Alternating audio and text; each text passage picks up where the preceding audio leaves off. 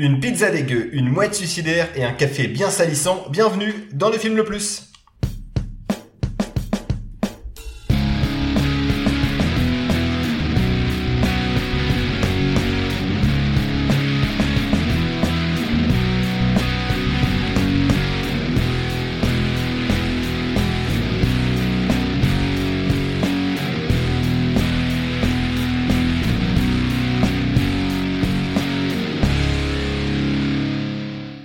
Salut à tous, bienvenue dans le film le plus podcast ciné qui nous permet de découvrir ou de redécouvrir certains films, qu'ils soient bons ou mauvais. Mauvais. ou mauvais, et c'est important de le dire aujourd'hui. Comment ça. Je suis accompagné comme d'habitude de mes acolytes, en la personne de Marc Dacascos. Salut Marc. Hello, how are you? En la personne d'Alex évidemment. Euh, Scott Atkins. Yeah, c'est moi. C'est toi. Et moi évidemment Michael G. White, votre serviteur en tant qu'host. Euh, aujourd'hui, c'est un petit peu le cadeau le cadeau. Empoisonné. Je, je l'ai gagné. Oui, c'est pas un cadeau, c'est la récompense d'Aurélien. Cadeau empoisonné. Et bon, s'il fait ça de ses récompenses, on va arrêter de jouer directement. Vous êtes désordre. c'est comme si tu gagnais un Oscar et tu le mets au shot directement. Au-dessus du la chasse, bah c'est ce que j'aurais fait. Est-ce que tu veux nous présenter un petit peu le concept de, de cette émission Bah, euh, en fait, euh, en gros, j'ai piraté le, le truc en me disant, euh, vu que j'ai gagné euh, l'épisode anniversaire, je me suis dit, euh, mais je vous avais prévenu en fait dès le Oui, début. Je pense que je m'y suis tenu. Euh, tu nous as fait peur sur, sur d'autres trucs. Et ouais, bien, ouais, ouais, non, mais je, je, je me suis dit, voilà, je, je vais sauter sur l'occasion euh, pour euh, vous présenter des films qu'on n'aurait jamais traités, je pense, dans le podcast euh, en temps normal. Oh, c'est sûr. Voilà, mais euh, avec euh, avec un vrai objectif, et c'était aussi de vous faire découvrir des films sur lesquels vous n'iriez pas forcément et qui ont chacun à leur manière, pour moi, quelque chose. euh, voilà, je préviens tout de suite, on n'est pas sur des films à Oscar, on n'est pas sur des navets, en tout cas pour moi, on n'est pas du tout là-dessus. On n'a pas est- dit ça, hein. C'est juste que... Ouais, mais on est sur des films, alors du coup, pour le coup, euh, qui, ne qui ne sont pas sortis au cinéma, en Des- tout cas des en DTV. France. En France, ils sont pas sortis euh, au Ouais. cinéma en France. En, en France, euh, et difficilement euh, aussi euh, dans le reste du monde quand même. Et difficilement trouvable. J'ai galéré pour C'est aller ouais. voir. C'était pas évident à trouver. Mais, euh, mais voilà, qui ont chacun quelque chose à apporter, qui, en tout cas, moi, sont des trois films qui m'ont qui m'ont marqué, euh, dans, chacun à leur manière. Et donc, je suis ravi de... de... J'ai hâte, en fait, je suis un peu, un peu stressé, là, tu vois. Genre, Qu'est-ce qu'ils vont dire? On a, on a aiguisé nos fourches. Ah ouais, ouais. je- Vous avez été trop discret et jusqu'à jusqu'à il y a peu de temps, là, où vous avez commencé à, Ah, à me titiller. on, on t'a rien dit, ça c'est clair. Mais, mais voilà, du coup, euh, du coup, on change, on a foiré le, On a- notre intro, mais on veut savoir, en gros, euh, Alors, quel, est- quel est le bah, film voilà, tu reprends ton intro Je vais, je vais reprendre l'intro. Donc, c'est le petit rappel du principe de l'émission qui est un peu particulière, comme, euh, comme vous l'a dit Aurel juste avant. Euh, Aurel, du coup, a choisi un thème. Hein, c'est c'est son choix, encore une imposer. fois, c'est son choix, a imposé un thème. Puisque nous sommes trois, il nous a confié la lourde tâche de présenter euh, trois films, du coup, trois films qui se rapportent du coup à ce genre qu'on va traiter aujourd'hui, à savoir le- les films DTV. Et on veut savoir aujourd'hui quel est le film le plus DTV. Voilà. Voilà, sachant que je vais orienter le de direct to donc DTV pour ceux qui ne savent pas c'est direct to video. Direct to video. Euh, Tiens, Alex, tu peux le dire en anglais? Direct tout vidéo. Ok, aucun effort, merci. Et, euh, et, et du coup qui sont plutôt orientés, euh, je dirais euh, horreur, fan- pas horreur forcément tous, mais fantastique en tout cas. Et, C'est euh, ça. fantastico horrifique. on va dire. Voilà, c'est ça. Voilà, un petit peu orienté dans, dans, dans mon Le genre. de genre, hein, prédilection. du genre. hein. Du genre, on est dans le Pour genre. revenir sur l'intro où on commençait déjà à bâcher Aurel, non, faut dire, euh, c'est plus c'est plus c'est plus nuancé que ça et puis il y a eu des il y a eu il y a des très bonnes surprises aussi. Eh ben, Pour que les gens restent hein. Ouais, ouais, ouais, vous allez découvrir des trucs. Alors, euh, je sais pas ce que vous avez prévu de faire, mais peut-être que vous allez spoiler. Bah, il y aura quand même du spoil, c'est parce que c'est des films qui peuvent être à twist. Ouais. Euh, donc, il risque d'avoir du spoil. On mettra peut-être une balise quand même. Ouais, voilà, mais. On euh, en parlera dans le scénario, euh, on fera un petit... euh, Oui, oui, on va présenter les films et puis après, euh, bah, de toute façon, il faudra regarder les trois. Vous arrêtez le, podcast, vous regardez les trois films et vous reprenez et puis euh, Déjà, vous les trouvez. Déjà faut les trouver ouais. c'est c'est trouvable. euh, je, je... Oui oui. Il y en a, il y en a déjà deux qui sont sur euh, sur Shadows. Ouais. Euh, Il y en a sur Canal Play aussi euh, en payant mais euh, hein tu- il, il se trouve, il se trouve. Ouais non, c'est pas c'est c'est pas c'est pas si compliqué. Et on commence pas notre émission, vous le savez, sans notre célèbre top 3. Et aujourd'hui, euh, je veux savoir, ou Aurel voulait savoir, C'est quel ça. était notre top 3 de nos souvenirs ou de, des, des films découverts en vidéo ou à la télé. on va peut-être commencer par, par Aurel. Ouais, bah, du coup, j'ai peur. euh, bah moi, euh, Euh, et c'est marrant parce qu'en fait, je vous ai posé la question, j'y ai presque pas réfléchi. En Ah fait. oui. Mais, euh, mais voilà, non, non, si, euh, il y a un film euh, qui m'a marqué. C'est marrant, c'est pas un film qui est sorti en vidéo, mais c'est un film que moi j'ai découvert. En gros, à l'é- à l'époque, euh, souvent, euh, tu, les films, on les découvrait sur des VHS et souvent les VHS faisaient 4 heures. Donc, du coup, il y avait souvent des doubles programmes. C'est-à-dire qu'on s'arrangeait pour caler deux films sur, euh, sur une VHS. Et je ne sais plus à la suite de quel film que j'avais emprunté à mes oncles. Il y a eu, il y avait euh, Total Recall. Et en fait, c'était, euh, mais par hasard, je connaissais pas du tout le film. J'étais peut-être beaucoup trop jeune pour le voir. Et j'ai laissé enchaîner le truc. Et euh, je me suis mis à regarder. Et en fait, c'est comme ça que j'ai découvert Total Recall. Donc c'est un grand souvenir parce que j'adore ce film. J'ai pris une grosse Dans- claque à ce À, moment-là. à la suite d'un programme À la enregistré. suite d'un autre film enregistré Do- Docteur. Sylvestre, et puis derrière, C'est c'est ça. vrai que c'est quand même une bonne surprise. C'était, ça va se savoir. euh, non, c'est c'est Non, pas, c'est pas quelques- sorcier. Gérard Klein, là, euh, C'est ça que je cherchais. L'instit, ouais, c'est ça. Et, euh, et du coup, euh, ouais, j'ai découvert ça comme ça. J'ai pas mal poncé aussi euh, euh, la cassette de- du juge Dredd en étant enfant. Et, Ah oui. euh, Persuadé que c'était un grand film. Avec le, le flingue lance-grenade. Enfin, il lui fait. donne des ordres, il change de- d'arme. Ouais, Je garde un bon souvenir de ce film. Ouais, c'est plus compliqué à revoir aujourd'hui, franchement. Euh, et puis, bah après, euh, en fait, euh, après c'est c'est dans les films qu'on va qu'on va dont on va traiter. Donc moi, c'est des ça fait partie de mes grands souvenirs de, de vidéos, les, les trois quoi. Les trois, ouais. Moi, pour ma part, moi, c'est des films, bah, évidemment Disney, notamment Robin des Bois, donc le, le- le premier Disney que j'ai eu, que j'ai eu chez moi, que j'ai vraiment pensé. J'ai dû le voir une quarantaine de fois, vraiment. À la fin, il était usé de chez usé. En 92 déjà, le, le- la cassette ne fonctionnait plus. Euh, sinon, ouais, c'est c'est Highlander, Highlander en, en cassette. Mes parents l'avaient enregistré. Mhm. Pareil, en deuxième programme, parce qu'il y avait un programme pour moi. Et puis derrière Highlander, on mettait beaucoup de couches. En fait, on réenregistrait. Sur Ouais. le réenregistrement, c'était insupportable. T'avais Rainman, t'avais un quart d'heure Rainman, puis après t'arrivais à la moitié d'Highlander. En fait, j'ai vu le Highlander qu'à moitié. Ouais. c'était c'était bien. En fait, euh, la première partie était complètement chantée. euh. Ça. Avec les pubs la 5. Parce que moi, c'est beaucoup d'enregistrements de la 5. Ah non, moi c'était les pubs TF1, là, il y avait la météo, ils Ouais, enregistraient ouais. tout quoi. C'était c'était un- Je sais que mes parents, ils ont beaucoup enregistré sur la 5, la, la chaîne, euh, Et chaîne et- la chaîne et- de... et le boulard, les intellos, ouais. Bah, tu- au contraire, c'était un peu la chaîne euh, Prolo. euh, il passait beaucoup, Ah. beaucoup de séries comme Supercopter. c'était C'est avant pas- la ouais, cinquième. c'est pas France 5, c'était la 5, c'était Mediaset, c'était Ah, euh, c'était Berlusconi, Berlusconi. Ah oui, c'est vrai. qui avait créé cette chaîne-là et il passait énormément de films. Tous les Astérix, tout ça que j'ai en VHS, c'est- c'était enregistré sur la 5. euh, j'ai ce souvenir-là. Et euh, après, bon, euh, c'est les souvenirs euh, que je que j'ai partagés chez Alex, donc je vais lui laisser, euh, je, vais, je vais lui laisser euh, raconter ses anecdotes. Je- J'ai très peur de. J'aurais pas dû poser cette question. Je sais où ça va partir. coup. Non, en fait, moi, pour le, le coup, les VHS, c'était. euh, Il y a eu les films, il y a eu euh, Disney, effectivement. Moi, c'était Aladdin, j'ai ce souvenir-là. Mais euh, moi, j'ai pas eu, tu vois, mes parents, ils ont jamais acheté de cassette euh, pour eux ou pour. On allait euh, tout le temps au vidéoclub, en fait. Hum. Ouais, mais ça fait partie des Et, euh, et en fait, moi, Alors, j'ai souvenir- Par contre, l'espace carré blanc, c'est pas vraiment un vidéoclub. Mhm. Non mais attends, j'y viens doucement, j'y arrive doucement. Euh, nous on allait du coup, euh, le- c'était le rituel le samedi soir, c'est que, enfin le samedi, le, mon père allait euh, acheter euh, un film, généralement, enfin louer un film d'action, un dessin animé pour moi le dimanche matin, et puis euh, un petit boulard euh, pour papa. Et donc voilà, j'ai ce souvenir-là d'avoir toujours trois cassettes, mais une que je pouvais jamais regarder. euh. Et, euh, et après les autres trucs aussi, bah c'était quand j'étais chez mes grands-parents. Euh, à chaque fois, ils me proposaient d'aller au, au vidéoclub pour aller euh, louer des DVD et des cassettes aussi. Et euh, je me souviens, c'était euh, euh, Friday, euh, comment ça s'appelait avec Ice Friday. ouais, Friday, Next Friday, Ouais. la suite. j'avais ce souvenir là. Et puis, euh, en fait, ouais, tout ça, surtout, surtout aussi pour dire que les, les cassettes, euh, c'était souvent les cassettes enregistrées, mais euh, nous, on n'avait pas la 5, on avait Canal. et du coup, euh, papa a enregistré les, les films du samedi soir. Et, euh, on va tout savoir. et euh, le mot, il y a un film en VHS à retenir, c'est Les parfums de Mathilde. voilà. Je pensais Voilà. que c'était Pétassine, moi. Non, non, ça c'était euh, après. Ah, c'était après. Il y avait ça. Merci et pour ce surtout, il y avait, euh, ouais, bah voilà. Il écoute ton père. Oui, je sais pas, on verra. non, il y a surtout un, un- une VHS et euh, en, en, réfléchissant, c'était un dessin animé. Je sais pas si vous connaissez ou pas. Ça s'appelait Tarzoun, le roi de la jungle, de Picha. Si, si, si, si. C'est un truc un peu vulgos, non? Ouais, ouais, ouais. Ouais, C'était euh, un truc avec des des beats et euh, Des nichons. Ouais, des... Ouais. Et c'était là. J'avais le livre à colorier. On a les mêmes parents ou euh, Mais j'avais, il y, avait- il y avait cette VHS euh, dans le meuble à télé. Pareil, qui n'est pas du tout adapté. euh, Oui, oui, mais qui était là, et du coup c'était des dessins, donc je me dis bah c'est pour moi, mais non. donc voilà mes souvenirs VHS. Mais de- des locations, euh, avec toi, j'ai des souvenirs comme. euh, Ouais, on a, on a bah, loué des bons trucs. On a loué des trucs sympas, genre euh, le Prochon, euh, Ouais.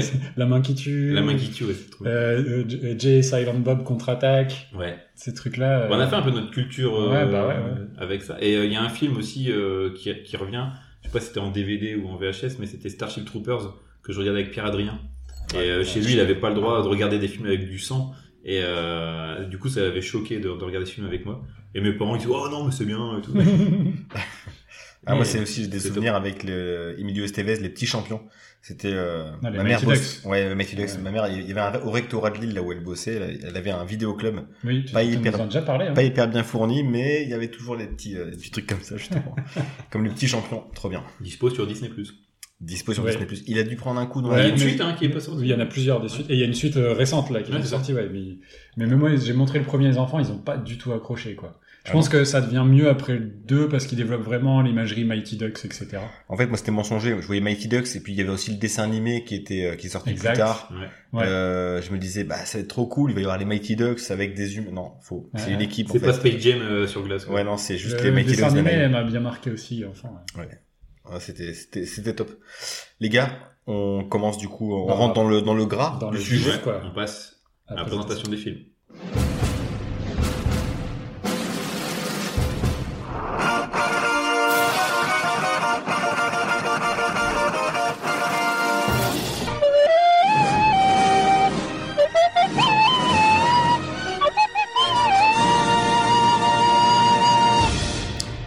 Va passer du coup à la présentation des films. C'est moi qui commence. C'est ouais, c'est le plus ancien. C'est moi le plus ancien parce que je vais vous parler donc de The House of the Devil. Tu peux le dire, Alex? The House of the Devil. Yeah. Pas mal. Donc c'était un film américain sorti chez nous bah, par TF1 Vidéo, du coup le, le 8 septembre 2010, euh, réalisé, écrit et montré- et monté par euh, Ty West, donc qui est dont c'est le quatrième long métrage après euh, The Roost, Triggerman et Cabin Fever 2.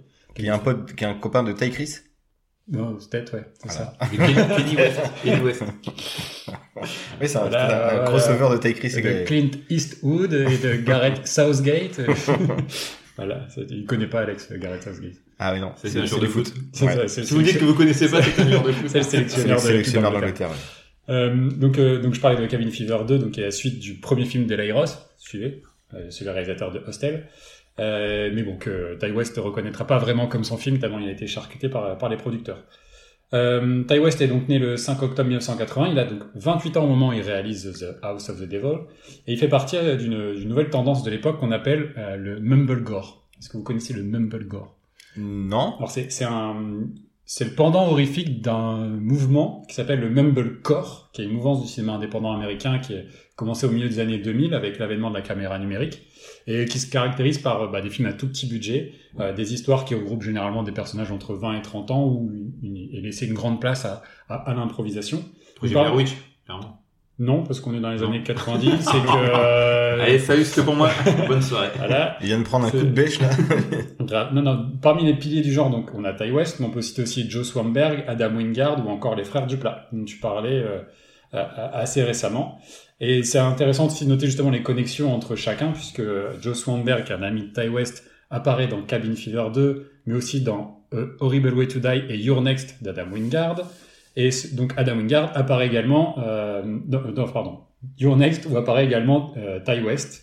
Euh, voilà, donc les trois loustiques euh, jouent aussi et réalisent dans chacun un segment de l'anthologie horrifique VHS. C'est un petit monde, quoi. C'est un petit monde, donc, euh, donc voilà. Le film est produit par euh, Glass Eye Pix, donc c'est une société qui a été créée en 1985 par euh, Larry Fassenden. Alors Larry Fassenden, c'est un peu un mélange, si vous voulez, entre, un- entre physiquement entre Jack Nicholson en mode Shining et Rob Zombie, euh, qui est un peu devenu le Un beau personnage. voilà, euh, un mec très attachant, euh, demeurant, hein. sorte de pape du cinéma d'horreur euh, indépendant, euh, de par euh, toutes ses productions ou ses apparitions, même parfois vocales, dans une, une bonne, une bonne dizaine de films. Il produit ainsi bah, les premiers films de Ty West, euh, à, à part Cabin Fever 2, il, il, pro- il produit tous ses, tous ses premiers films, donc euh, jusqu'à le film qui suit euh, The House of the Devil, donc qui s'appelle The Innkeepers. Et euh, on peut noter quelques réussites dans sa société de production. Euh, alors attention, réussite dans le milieu des initiés, euh, comme par exemple le film euh, Stakeland. Euh, non, je reviens à The House of the Devil, donc qui a été tourné dans le Connecticut, dont Ty West est originaire, avec une caméra Super 16 en seulement 18 jours, pour un budget inférieur à un million de dollars. Euh, le film aura droit à une sortie euh, confidentielle malgré tout euh, aux salles, dans les salles américaines. Donc trois salles pour son premier week-end d'exploitation, avec une recette quand même de 25 000 dollars sur trois salles. Ah, je crois que dire 25 dollars. 25 000. 25 000 dollars sur un seul week-end en trois salles. Au final, il fera 100 000, mais il sera surtout remarqué bah, dans des festivals spécialisés comme Tribeca, Chicago ou Gérard May, où il sera présenté dans la, dans la catégorie des, des meilleurs films en, en vidéo. Donc il rencontrera d'ailleurs un succès d'estime en vidéo, euh, il aura même droit à une exploitation en VHS. Et ça, c'est euh, assez rare. Donc, ils ont sorti une édition limitée en VHS. Ça se comprend, mais on verra plus tard. Qui, voilà, ah. voilà, ils jouent vraiment le jeu jusqu'au bout en, faisant ça. Ça permettra surtout à West de se faire un nom à l'international, euh, d'enchaîner avec un autre film un peu atmosphérique. West qui a aussi fait.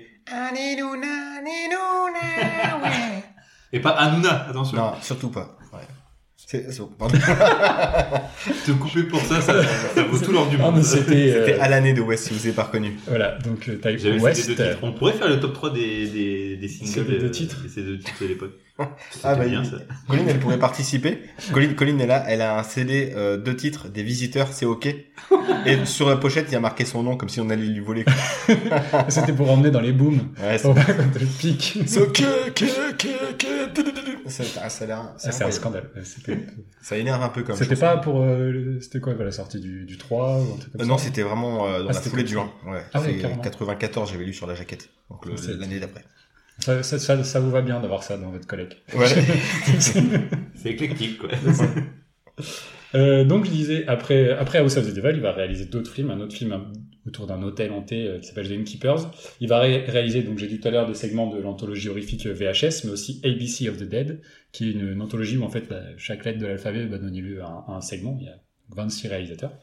Euh, oui, c'est Paris je t'aime, mais en, en fois deux, quoi. c'est ça, c'est ça. Euh, puis euh, il va enchaîner sur The Sacrament, qui est un fond de footage inspiré par la, la secte du Temple du Peuple. Et puis après, il faudra bien manger, donc il va faire quelques épisodes de séries télé comme Wayward Pines, L'Exorciste ou encore Tale from the Loop. Et cette année, il revient en force avec un long métrage dans une production A24, société de production euh, qui a le vent en poupe, hein, à qui Ouais. on doit, euh, Green Knight. euh, euh, tu veux dire, oui, je sais pas si c'est Green Knight, ils ont fait Lighthouse en tout cas. Oui, bah, Enfin, ouais, un truc de, de- ils ont un rapport avec la lumière. Mais aussi bah, Hérédité, Midsommar, Minari. Le film s'appelle X et il s'intéresse, bah, comme son nom l'indique, à un tournage de films pour adultes dans les années 70 Ah, ça me plaît, ça. dans une maison texane avec des propriétaires qui ont transformé ça un petit peu en, en, en- en cauchemar. Alors, j'ai pas encore parlé du casting du film qui met en vedette la quasi débutante Jocelyn Donahue, donc on retrouvera ensuite dans Insidious 2, Fast and Furious 7. Jocelyne, qui est aussi le prénom de ma maman et qui nous et écoute. qui nous écoute. Donc coucou Jocelyne, on l'embrasse, elle est toujours réactive sur euh, Ouais. sur, sur ce qu'on publie. Euh, Contrairement à d'autres. Ouais. C'est-à-dire tous les autres. Hein C'est un fameux espagnol qu'on a toujours pas vu. On t'attend, Pedro. Comment ça nous gonfler celui-là, je te dis. Euh, Jocelyne est donc accompagnée des vétérans euh, Marie Woronoff, qu'on a vu dans La course à la mort de l'an 2000 ou The Devil Reject de Rob Zombie, dont je parlais tout à l'heure. Course à l'amour de l'an 2000. G- Génial. Avec Statham. Oh, oh, ah non, ça c'est, le remake. Ouais. L'original, c'est avec euh, Stallone et David Carradine. Euh, Tom. Noonan, qu'on a vu dans Last Action Hero, on en a parlé, c'est le, Ouais. c'est le méchant dans Last Action Et Hero. mais cet acteur, j'ai un problème avec sa tête. On, Ah, est- on dirait, on dirait qu'on lui a mis de l'UHU et qu'on a balancé des poils de cul sur son, sur son crâne. C'est très très bizarre ses cheveux. Il a un physique hyper particulier, euh, on, en- on y reviendra. Et il y a aussi une toute petite apparition, parce qu'elle passait dans le coin, elle était en convention euh, pas loin, de Dee Wallace, qui est euh, la maman dans E.T., de- dans Cujo, dans Hurlement de Joe Dante, et dans plein d'autres films. Et il a calé, hein. Il, a- il va l'oublier? Non. Non, non, c'est- non, non. À vous. Euh, c'est à moi du coup. C'est à toi, ouais. Moi, je j'ai la lourde tâche de vous présenter le film Triangle, réalisé par Christopher Smith, euh, l'auteur notamment. hein, c'est un ré- réel anglais euh, né à Bristol en 70 qui a réalisé notamment ses gros succès sont Creep et Severance. Euh, Triangle arrive ensuite, donc sorti en 2009. C'est un film euh, qui s'inscrit dans les autres, là, horreur fantastique. Voilà, c'est un petit peu, on est on est on est entre deux eaux. Euh, le film est doté d'un budget de 12 millions, donc là on parle pas du, du tout du- des mêmes des mêmes moyens pour des résultats au box-office euh, d'1,6 million. Donc, euh, petite plantade. En même temps, il n'est pas sorti Ouais. aux États-Unis. hein. Il est sorti euh, seulement au Royaume-Uni, aux Pays-Bas et en Belgique. Et dans des, des- un parc de salles euh, Et hyper extrêmement quoi. extrêmement réduit. Ouais. Euh, cela dit, il a quand même eu des récompenses, notamment euh, le prix du meilleur DTV au Festival Gérardmer. Il fallait inventer cette catégorie, je la connaissais pas, et je l'ai Ah, découvert en, en traitant le film. Ce qui- ce qui est très drôle, c'est que Time Crimes, qui est un autre film qui a un scénario hyper similaire, avait aussi gagné ce prix-là. Film de C'est vrai Nacho euh, Villagondo et un film espagnol et c'est avec une trame hyper similaire. Ça doit être sympa comme Gérard Méthode, t'as déjà fait, non? Alors je l'ai fait en édition euh, en ligne euh, Ah, l'année dernière, voilà, parce que du coup je pouvais le faire, j'avais pris congé et tout. euh, c'est c'est top. Tu fais des vraies découvertes. T'as mis un costume pour monter les, les marches? Oui, c'est ça. Je fais mon tapis rouge à la maison. Parfait. Faut savoir que c'est une production euh, donc britannico-australienne, euh, d'ailleurs tournée en Australie en studio, alors que le film bon, se- se passe en, en Floride. Ok, bon bah pourquoi pas. Quoi qu'on sait pas, c'est jamais indiqué, mais bon, on se Ouais. doute euh, Oui, triangle, Bermude. Bon, a priori, ça. se passe euh, au large de la Floride. Euh, voilà pour ce film. Donc euh, Christopher Smith, il en parle dans plusieurs de ses interviews que j'ai pu lire. C'est clairement inspiré d'univers issus de la quatrième dimension ou même de Shining de Kubrick. Moi, j'ai plus vu, on le verra ensuite, un mélange entre Memento et le vaisseau de l'angoisse. Euh, des trucs un peu comme ça. Non, Shining, ouais, j'ai la ref. Bon, c'est- Ouais. Le vaisseau de l'angoisse, t'as pas? Non. Ça, c'est ah, pas un DTV, c'est vu au cinéma ou au centre aéré. Bon, bah, c'était spécial. Club, enfin, fallait être ado, en fait, un peu, Ouais, les, dire, partie ouais. des grands. Euh, mais c'est, c'est tout, c'est tout pour moi. Non, il y a le casting, il faut en parler parce que le casting, il est lourd. Mélissa George, euh, nul. Voilà, ça je peux t'identrer. euh, en- ensuite, il y a Liam Hemsworth, Hemsworth, pardon, débutant, donc le frère, Frère de Thor. de, de Thor. La marque pousse, hein, clairement de son frère. Lorsqu'on voit sa filmographie, hein, Independence Day, le 2, Expendables 2, voilà, bon bref, que des daubes comme ça. Ah oui, c'est vrai, c'est lui au début de X-Men. Ouais, ouais. C'est le, typiquement le buter, personnage. tu sais qu'il est là pour mourir. quoi. Non, ouais, non, après c'est- ça, j'arrête. T'as t'as 12 ans. Et non, mais voilà, c'est tout pour le cast. Ici, il y a, il y a John Doorman, donc, qui est aussi un habitué des films d'horreur. C'est souvent en général des gens qui, euh, qui côtoient cet univers et qui en C'est un sortent petit pas. monde. C'est un petit monde, ouais. c'est un peu dommage. À part Liam Hemsworth qui est sorti pour faire des daubes, euh, le reste, Peut-être dû rester dans son Ouais. petit monde. reste, reste dans ton petit monde. Bon, Mélissa George, elle a pas fait que ça non plus. hein. Euh, elle a fait, en effet, elle a fait épisode 2, saison 3 de l'Instit. On en parlait tout à l'heure. Je sais pas, sa filmo. Non, c'est pas ouf. Non, mais c'est tout pour moi. Pour la présentation de Triangle, du coup, sorti en 2009 de Christopher Smith. Et on va voir que un Christopher pour en cacher un autre. Je vous en parlerai tout à l'heure. Voilà, teasing. Euh, moi, je, je- du coup, euh, comment j'ai découvert le film, c'est aussi parce que j'aimais beaucoup Christopher Smith, parce que j'avais vu Severance, et surtout Creep, qui m'a mis une grosse claque au cinéma, qui... Je préfère la chanson. Oh ouais. Ah, C'est- aussi un, film des frères Duplat, à ne pas confondre, parce qu'il y a Creep et Creep 2 sur Netflix, qui sont des Oui. films des frères Duplat. Rien à voir avec euh, l'histoire... Alors, petite anecdote personnelle. Du coup, j'avais emmené ma femme à l'époque, et j'avais dit... J'avais vu la bande-annonce, et la bande-annonce montrait assez peu de choses. Et je me suis dit, tiens, ça a l'air d'être un whodunit, tu sais, ces films où on cherche qui est le tueur, etc., dans, dans le métro. Et je dis, bah, ça a l'air sympa, c'est un peu un scream dans le métro, quoi. On est arrivé là-bas, c'est un film de monstre. Mais vraiment euh, hyper glauque, hyper, hyper gore. Ma femme, qui déteste ça, était traumatisée, elle en pleurait dans le cinéma, elle m'a détesté. Depuis, elle veut plus du tout voir ce genre de film. À chaque fois, elle me dit, ça parle de quoi? Et moi, je déteste savoir de quoi parlent les films. Je dis, bah, je sais pas. Et donc, elle me dit, bah, on n'y va pas. ça, et le deuxième critère où on n'y va pas, c'est, Alex, il en a pensé quoi? S'il a bien aimé, on n'y va pas. C'est- c'est ça.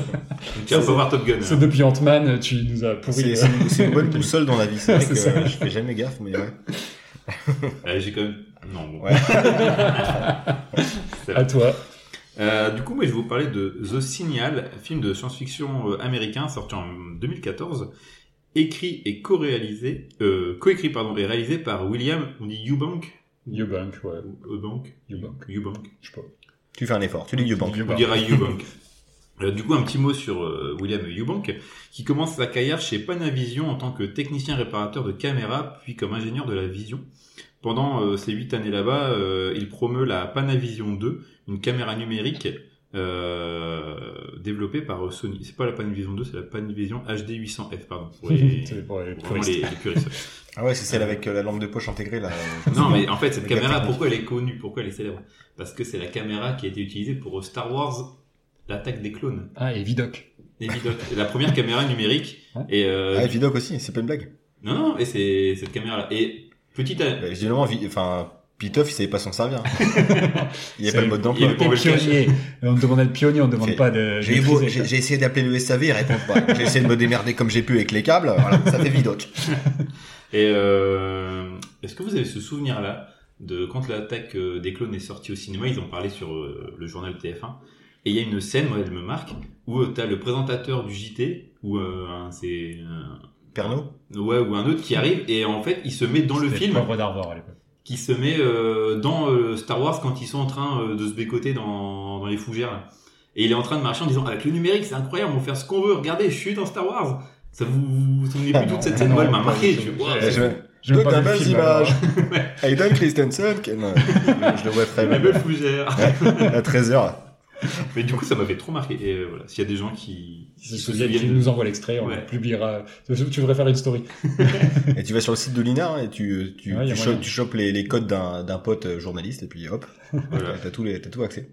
Euh, début des années 2000, Eubank squatte aussi les plateaux de tournage euh, des films comme Collateral de Michael Mann, très bon film, ou Superman, numérique. euh, oui, Tourne en numérique aussi. ou euh, Superman Returns de Brian Singer. Moins mon film déjà. Cette expérience, en tout cas, constitue pour lui euh, l'école de cinéma qu'il n'a jamais pu avoir. En 2007, euh, Tom DeLonge, Ah oui, ancien guitariste de Blink euh, 182, Angel and Airwaves. ouais, fait appel à lui pour euh, justement euh, réaliser les clips de, de son nouveau groupe Angel et Airwaves. Euh, voilà, c'était pour toi Aurélien. Ouais, petite- et surtout qui réalise le film. Euh, Et attends, attends, oui, oui. tu as pas parlé. Et euh, du coup, son premier long métrage, euh, Space Time, l'u- l'ultime Odyssée, s'inspire de la ligne rouge de Terrence Malick.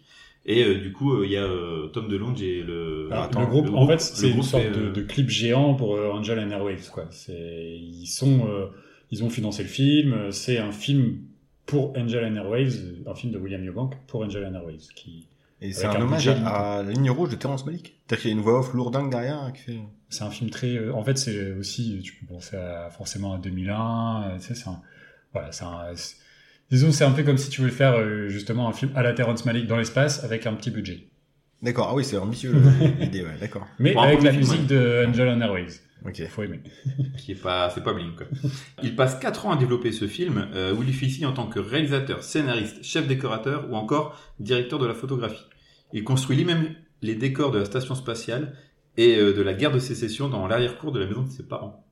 Donc vraiment euh, Ouais. petit budget quoi. J'ai le DVD si vous voulez. Ah ouais, c'est- c'est- je suis curieux, ouais. C'est intéressant. Euh, le film est présenté au Festival international du film d'Athènes en 2011, où William Eubank obtient le prix du meilleur réalisateur. En 2014, il sort donc son deuxième film euh, dont on va parler aujourd'hui, The Signal, co-scénarisé avec son frère, euh, avec son frère, frère. pardon, son, son frère euh, Carlyle Eubank. Euh, un film inspiré par la quatrième dimension, Pi, Moon ou encore Cube.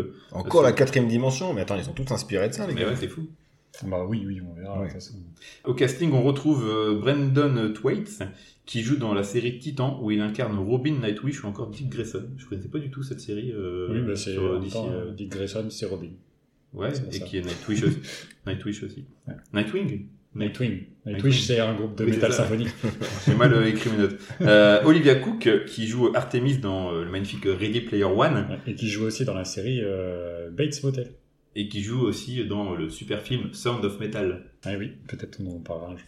et euh, Bo Knapp vu dans Super 8 euh, de DJ Abrams et on retrouve aussi Lawrence Fishburne Morpheus dans Matrix. Le film reçoit un accueil mitigé et avec un budget de 4 millions de dollars, il en récoltera quand même 2,6 millions.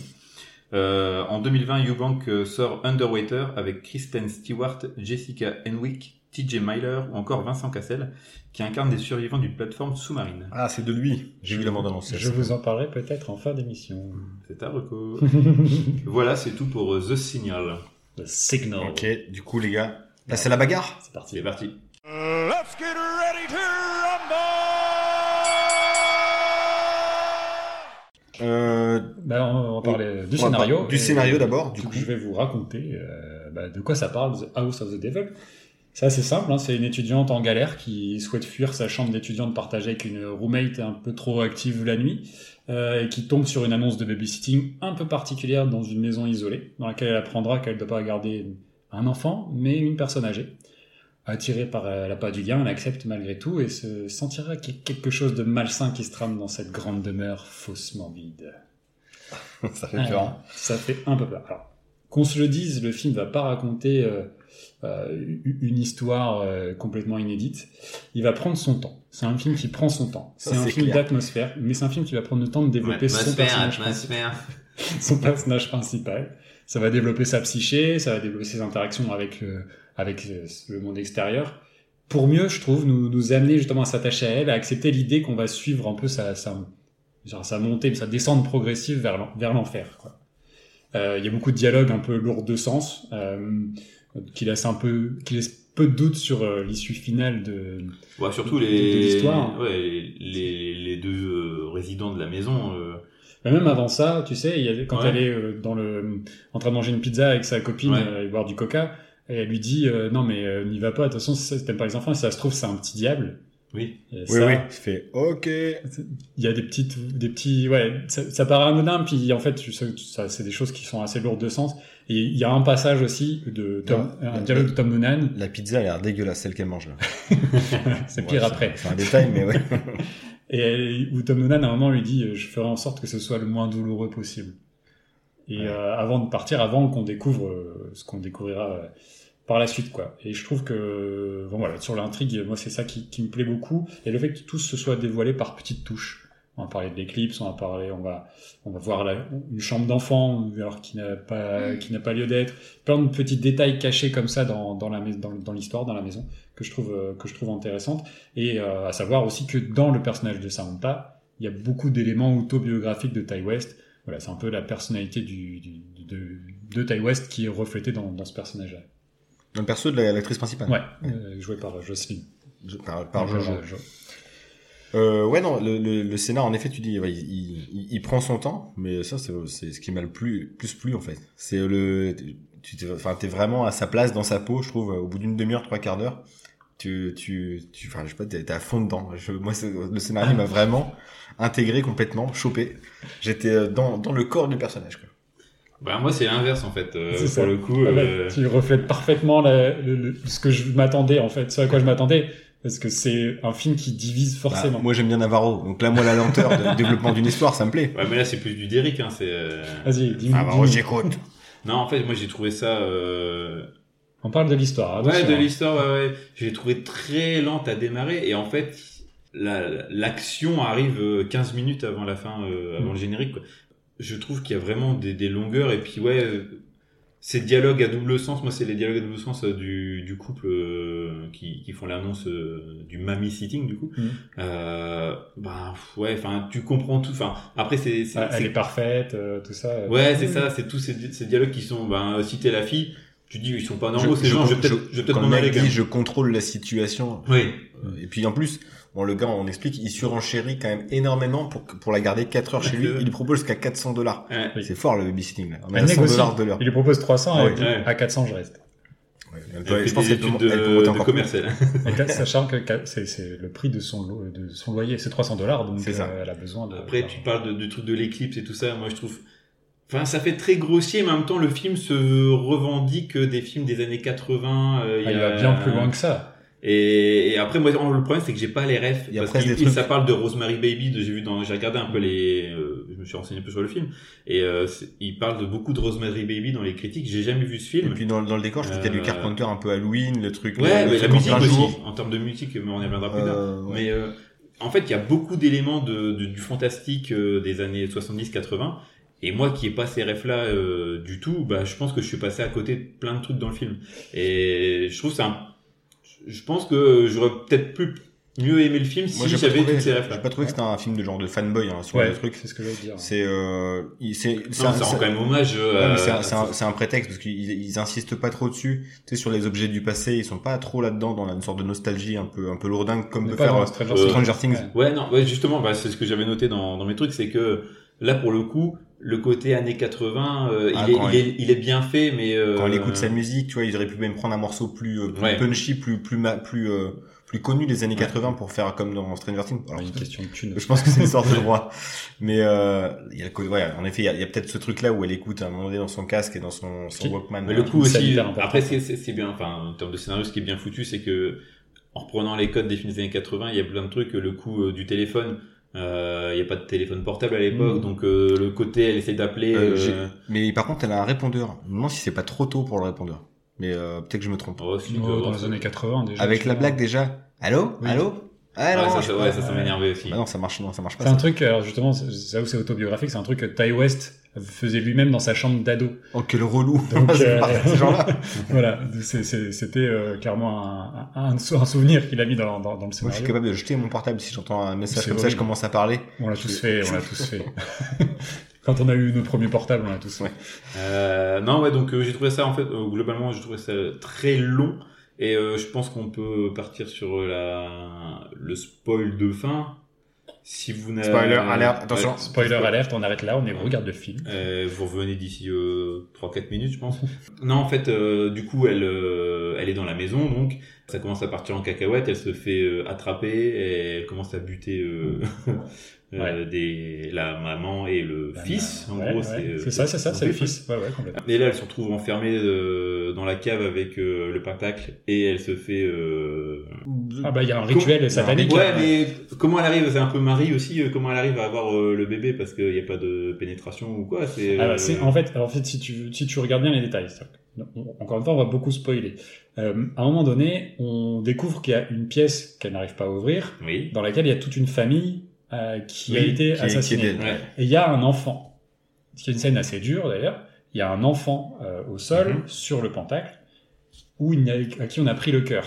Ah d'accord, c'est pour ça que le sang Donc qui est en versé, fait, c'est euh, le, le sang, c'est un, c'est un rituel satanique, euh, du sang qui est versé en elle euh, au moment de l'éclipse, etc. Pour euh, voilà, parce qu'à la fin, en fait, on découvre qu'elle Ok. qu'elle est enceinte. Et du coup, ça, par contre, le, le- la toute fin où euh, ça se termine comme ça le film où euh, le, la l'infirmière, elle survit alors euh, qu'elle se elle tire une sur- balle dans ouais. la tête. elle se suicide et à la fin, du coup, euh, ouais, c'est ça, c'est quand même. Elle se suicide et à la fin, elle, elle arrive à s'en sortir et puis elle dit j'espère que ça va aller pour eux deux. Et tu comprends. Et euh, ça se termine comme ça. Et là, j'ai fait ah ça c'est ça c'était bien trouvé. Donc euh, la toute fin m'a quand même euh, titillé. Globalement, euh, je sais pas que j'ai passé un mauvais moment, c'est que j'ai trouvé ça très lent et trop long, trop Moi, je- moi- contemplatif. en Ah, fait. moi, justement, cette, cette lente, à moment donné, je me dis, là, ça peut arriver à tout moment. Là, La peur peut arriver à tout moment. J'ai, je me suis chié dessus. Vraiment. C'est-à-dire que à chaque fois, il fait jamais, il prend, il, il fait jamais recours, évidemment, à des effets de réel, ça, on en parlera après.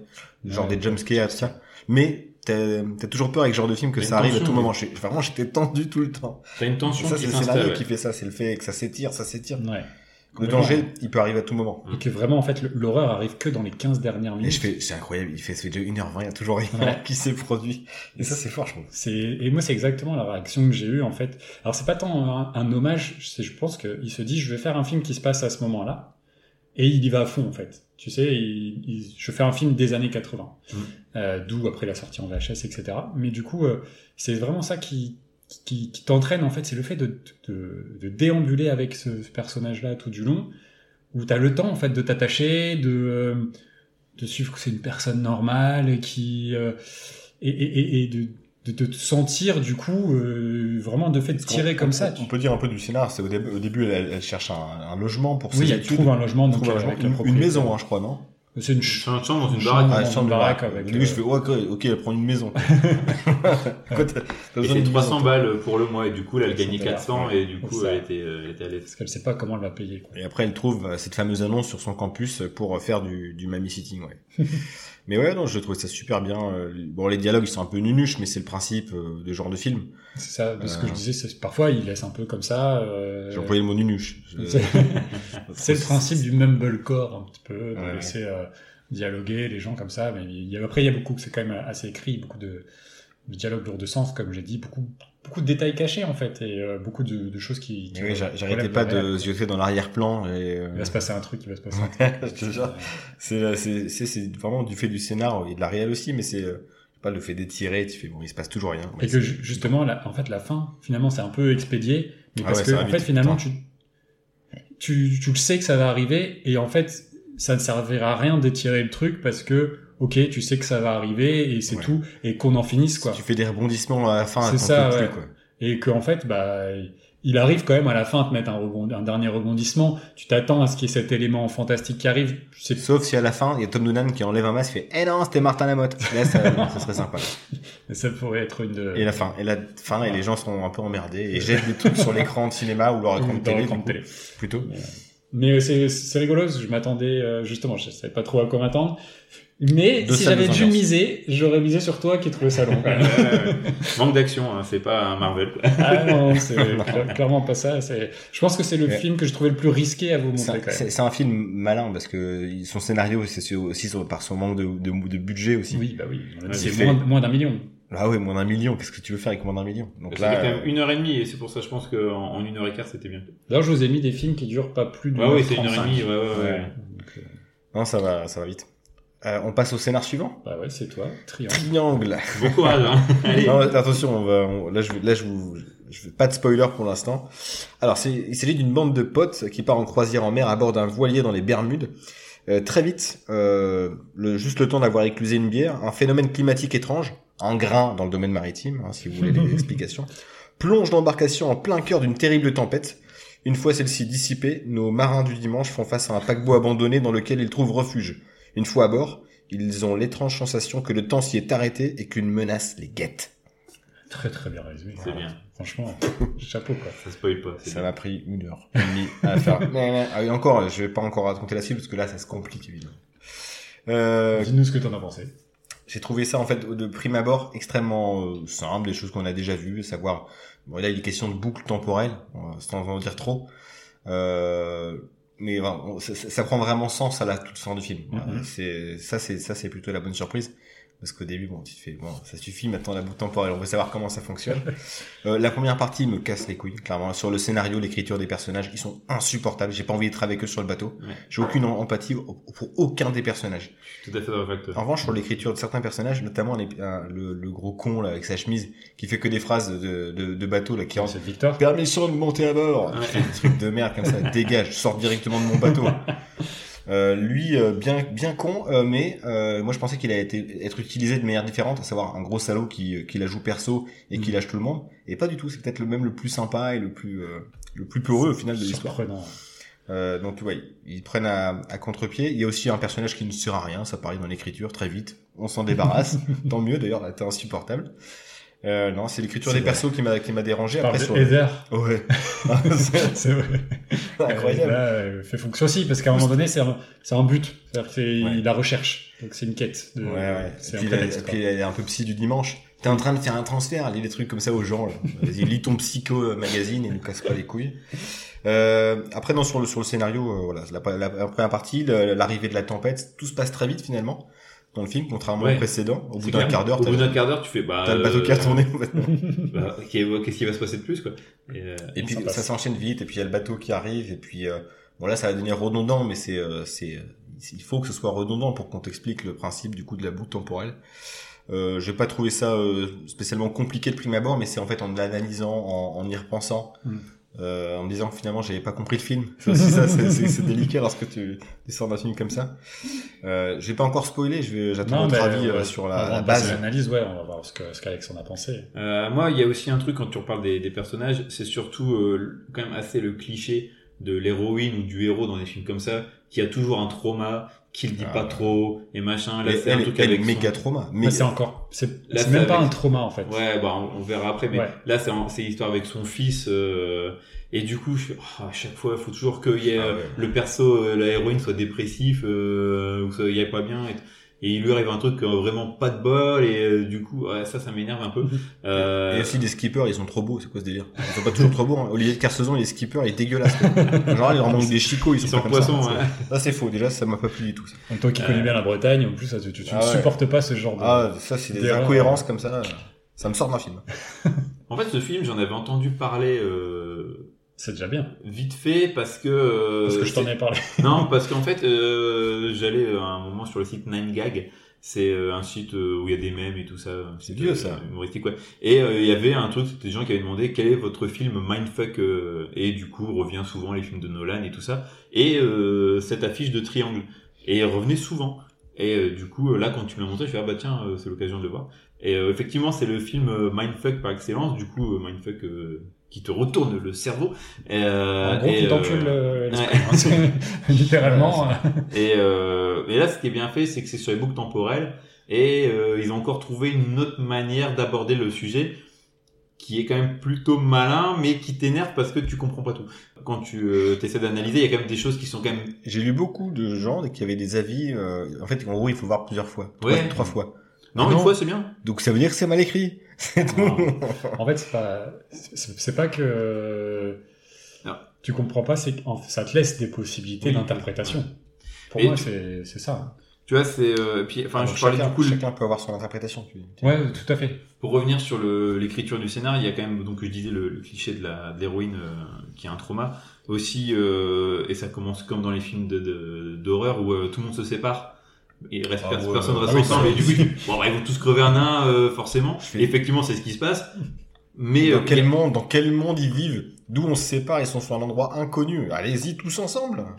Et il y a aussi le, le truc un peu lourd, euh, un peu arrivé que, eh salut, euh, je vais vous expliquer un peu l'histoire. C'est euh, le bateau qui s'appelle euh, Eolis, qui a un rapport euh, avec euh, du coup euh, le, le La mythe de, de Sisyphe, Ouais. c'est ça, et euh, qui doit porter son rocher inlassablement. euh, et à chaque fois, il y retombe.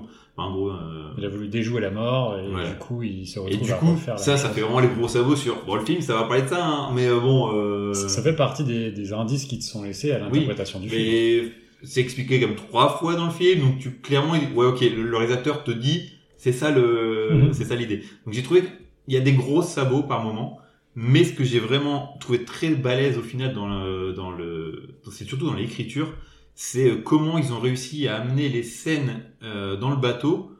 Au début, tu dis ouais bon bah ok ils meurent tous un peu comme un slasher, et au final quand le film se déroule, au plus l'intrigue avance, au plus tu comprends la scène et ça, en termes d'écriture, et ça va aussi avec la réalisation, les deux sont mêlés, c'est quand même super malin. Et du coup, euh, tu dis, ah ouais, du coup, il y a ça, et machin. Ok, je comprends, et même à la fin, machin. Hmm. Et ça, j'ai adoré. Par contre, euh, la toute fin, euh, sans spoiler, euh, j'ai trouvé ça euh, un peu too much, en fait. Dans le, dans le mindfuck, j'ai trouvé ça... euh, c'était vraiment rajouter une couche encore en plus. Mais euh, je trouve qu'en termes d'écriture, euh, le, le gars a dû quand même bien... La fin avec l'hologramme de Pascal Sevran. Ouais. Moi j'ai vu une, une fin alternative. Ça- Je me dis que le gars, il a quand même bien dû euh, se tirer les cheveux pour trouver. euh, Moi, je pense que la, la, les idées. la quoi. fin, finalement, elle est essentielle et qu'en fait, c'est la base, elle est là. Ah ouais, la boucle, de toute façon, elle va jusqu'à la fin. C'est et la, toute la base est, est- est là et sans, sans spoiler euh, pour l'instant. Donc, je suis un Et peu- c'est tout ce qui fait la noirceur du film en fait. Ouais, ouais c'est ça, c'est que le film, au final, euh, ben, t'es un il, peu. il est, il est euh, plus noir que ce que tu penses. Ouais. Tu, t'as- Ah ouais. tu, te, tu te penses regarder, bah, comme je disais, le vaisseau de l'angoisse pour ceux qui l'ont vu. Au final, pas du tout là. C'est Ah non, un mais- truc déprimant quand Ah, même. si, si, tu, si tu déprimes le dimanche soir, euh, regarde ça. Tu, Ouais. tu vas déprimer encore Ouais, plus. non, mais c'est ça, c'est un film Faut porter final. chaussures à scratch là. Faut pas, pas, pas Ah, c'est c'est dur. Et dès le début, tu sens qu'il y a quelque chose de lourd. Tu, tu l'as dit, tu sens qu'il. Donc, je suis un peu mitigé sur l'écriture et des trucs qui sont un peu lourdos. Et, euh, mais dans l'ensemble, je trouve que le film est quand même bien écrit. Et, euh, En fait, on dirait qu'il y a deux personnes qui ont écrit le film. Le gars qui écrit la trame et le gars qui écrit les persos. Ouais. Je fais, mais mettez-vous Ouais. d'accord? Et Vous voulez faire quel film? Vous voulez faire une merde? Vous voulez faire un truc euh, On peut pas, peut pas tout faire, je pense. Mais euh, oui, Ouais. je, suis, je suis complètement d'accord avec toi sur les personnages qui sont assez, assez détestables. T'as pas vraiment le temps de les connaître. Oui, c'est ça. Euh, T'as pas d'attachement particulier à eux. Bah, surtout qu'ils crèvent dès le- les premières 20 minutes, en fait, euh, à la fin de la première boucle temporelle. Mais après, ils reviennent. Ouais, mais. Ils reviennent, euh, mais il y a- a plus de développement parce qu'on les a vus et puis. C'est euh, ça. Non, parce qu'en fait, finalement, c'est tout tourne autour finalement du personnage de de, de Mélissa George et que les autres sont sont prétexte en Ouais. fait à son à son calvaire Euh, et que justement moi moi ce qui me plaît alors quand je- quand j'ai vu le film euh, la première fois je me suis posé aussi- beaucoup de questions et j'avais revu donc euh, quand il est sorti là je l'ai revu euh, c'était la deuxième fois seulement que je le voyais et en fait j'ai recompris beaucoup de choses Je pense qu'il y a beaucoup de clés qui te- Ouais. qui t'apparaissent. hein. et en fait, tu te, tu comprends en fait, en fait, il y a tellement de détails. Euh, Bah, dès le début du film, il y a des choses Ah que ouais. tu comprends pas euh, avec la, la, la mère et du coup le, le- Bah. euh, Mélissa George et son fils. Euh, elle l'engueule et tu comprends pas et en fait tous. T'as des bouts qui te manquent, t'as le moment où aussi elle, a- elle apparaît sur le ponton pour rejoindre. Qu'est-ce qu'elle fout là? Elle a pas l'air d'être invitée. Ouais. Non, elle part avec eux en week-end. ça c'est une histoire de montage aussi, même si tout ça c'est écrit, mais c'est c'est hyper intelligent. C'est-à-dire c'est une mémoire sélective un petit peu. C'est un montage sélectif. Oui. Ils vont te montrer certains passages pour essayer de t'influencer, même si tu sens que tout n'est, il y a quelque chose qui va pas. Il manque des bouts. Il euh, manque des choses. Et on, on essaye quand même de t'emmener dans un sens en te disant, bah, c'est une mère avec un enfant qui C'est est c'est autiste, risqué, c'est risqué quand même parce que le- le- lorsqu'elle arrive sur le ponton pour rejoindre les types, Je fais, bah, si t'es pas dans le mood d'une croisière en Ouais, mer, reste chez toi, hein, Ouais, ouais, tu vas pourrir l'ambiance à tout le monde, là. Tu laisses ton gosse à l'école, machin, c'est Ouais. ouf. Enfin, c'est- bizarre, ouais. Et ça, c'est intéressant. Mais c'est vraiment là, justement, en fait, et ça, c'est peut-être en vieillissant où, euh, où tu appréhendes les choses différemment. Aujourd'hui, avant, j'avais beaucoup de mal avec les films qui te laissent des pistes. Tu sais, les films qui t'expliquent pas. Genre David Lynch. Genre, euh, ouais, non mais voilà. Tu vois, Mulholland Drive, par exemple. Non, les films qui t'expliquent pas les choses. Et aujourd'hui, en fait, j'aime bien parce que je me dis justement, c'est encore mieux. C'est-à-dire, c'est à toi d'aller chercher les choses, d'avoir ton interprétation. Et alors, ce film-là, finalement, pour moi, il n'y a pas tant d'interprétation que ça, mais ça, ça, le- ça prend le spectateur. C'est un film qui fait réfléchir, quoi. Non, mais au moins, il te, il te prend pas. C'est pas un film qui te prend pour un con. L'idiot du village au bout.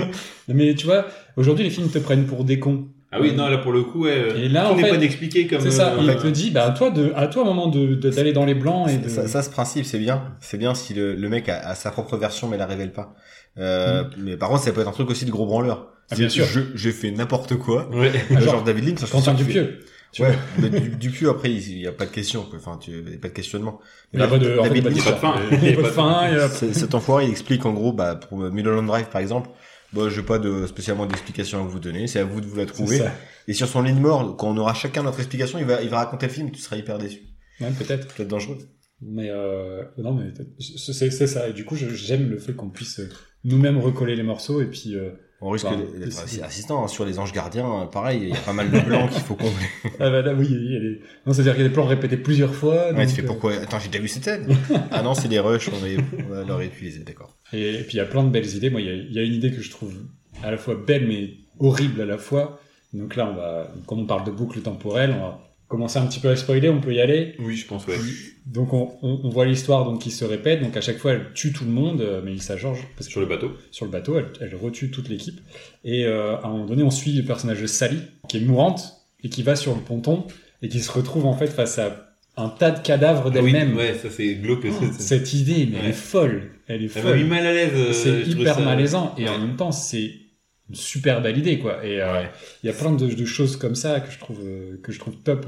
Et après, il y a beaucoup de choses dans la réal aussi. Moi, c'est euh, le, le frère de Thor là qui se prend euh, le pic dans le Dans le dans, cou. dans le cou là. en mode À chaque fois, je... oh non, je veux pas cette scène. Ah, Things. dégueulasse. Et euh, non, Après, ce que elle, est maladroite quand même, Mélissa Georges. Ouais, parce qu'on le voit. Ah, Est-ce que- est-ce C'est- qu'elle est alors justement est-ce qu'elle est maladroite? Ouais, taré. Ouais, Est-ce que c'est bah oui, ouais, c'est- Alors, il faut qu'elle tue les gens pour sortir de la boucle.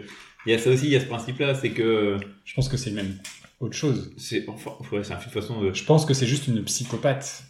Euh, tu vois comment elle parle. Elle est schizophrène en fait. Et il y a des, il y a, il y a des, des, des choses dans la réelle qui te permettent d'y penser, notamment à jouer avec les miroirs, etc.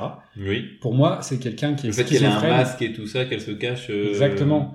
Et en fait, Et puis elle change de personnalité, la façon dont elle s'adresse aux gens, puis, euh, puis sur du- d'un plan à l'autre selon la situation, bah, c'est particulier. parce que finalement, les gens ne meurent pas d'une manière différente dans le film. Non, non, c'est quasiment de la Ils ouais, c'est meurent de la même façon. toujours de la même façon.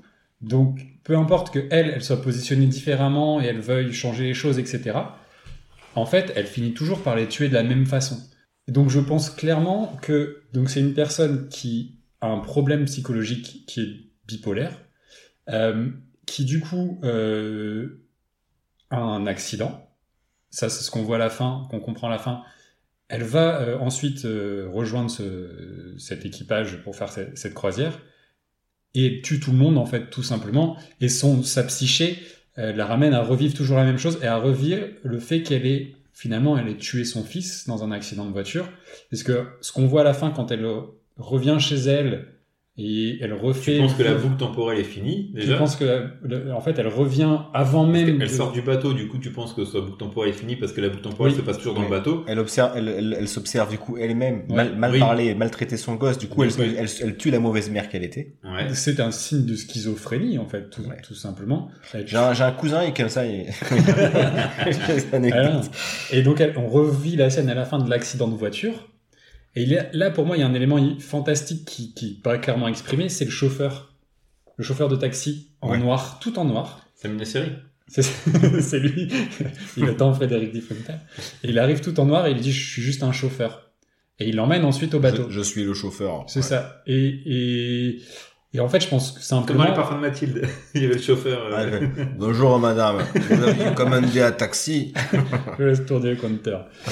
et, et je pense que du coup, en fait, c'est un purgatoire qu'elle vit tout simplement. C'est l'image d'un purgatoire. Elle se revoit. Alors, on- on- elle te fait, D'où le te fait croire de que. Sisyphe. euh, C'est ça, exactement. Et on te fait croire qu'elle a mis le cadavre d'elle-même qu'elle est venue retuer dans le coffre, mais en fait c'est son cadavre initial. Elle meurt dans cet accident-là avec son fils et elle revit Ouais, en fait. coup, elle est, euh, euh, elle est au purgatoire. elle est au purgatoire tout simplement. Enfin moi c'est c'est comme ça que je l'analyse. Je pense que c'est un peu ça qui veut que tu, tu crois le. le- Bah, Et- la première fois, c'était pas ça que j'avais pensé, mais en effet, c'est à peu près l'analyse que j'en ai fait. Évidemment, quasiment toutes les mêmes versions. Oui. Au début, que c'était ouais, une les- meuf, en fait, elle est coincée dans le temps. Elle est toujours coincée. En fait, elle revient tout le temps, elle fait la même chose. Au début, c'était ça. Après, j'ai réfléchi, j'ai saigné du nez beaucoup, abondamment. Il y a un seul truc du coup qui est pas très logique, c'est qu'elle perd la mémoire quand elle fait la sieste dans le bateau euh, sur voilier en fait.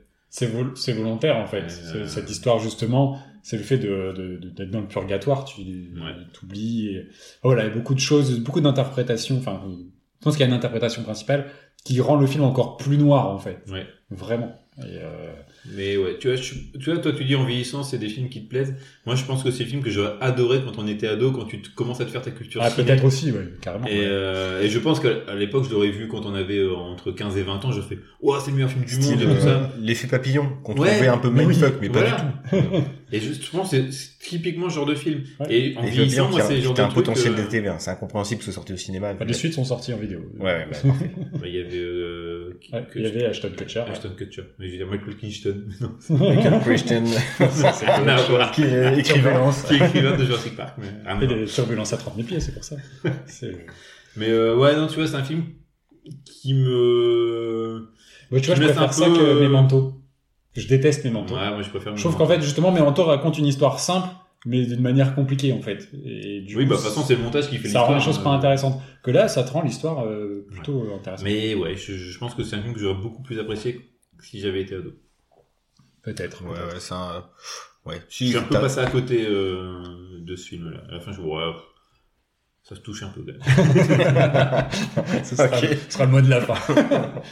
The Signal. On passe du coup à The Signal. Euh, petit scénario, du coup. Trois étudiants du MIT partent en road trip à travers le, sou- le sud-ouest américain. Mais euh, lors de leur trajet, euh, ils se trouvent être détournés par un génie de l'informatique qui les attire vers un lieu étrange. Ouais, tout à fait.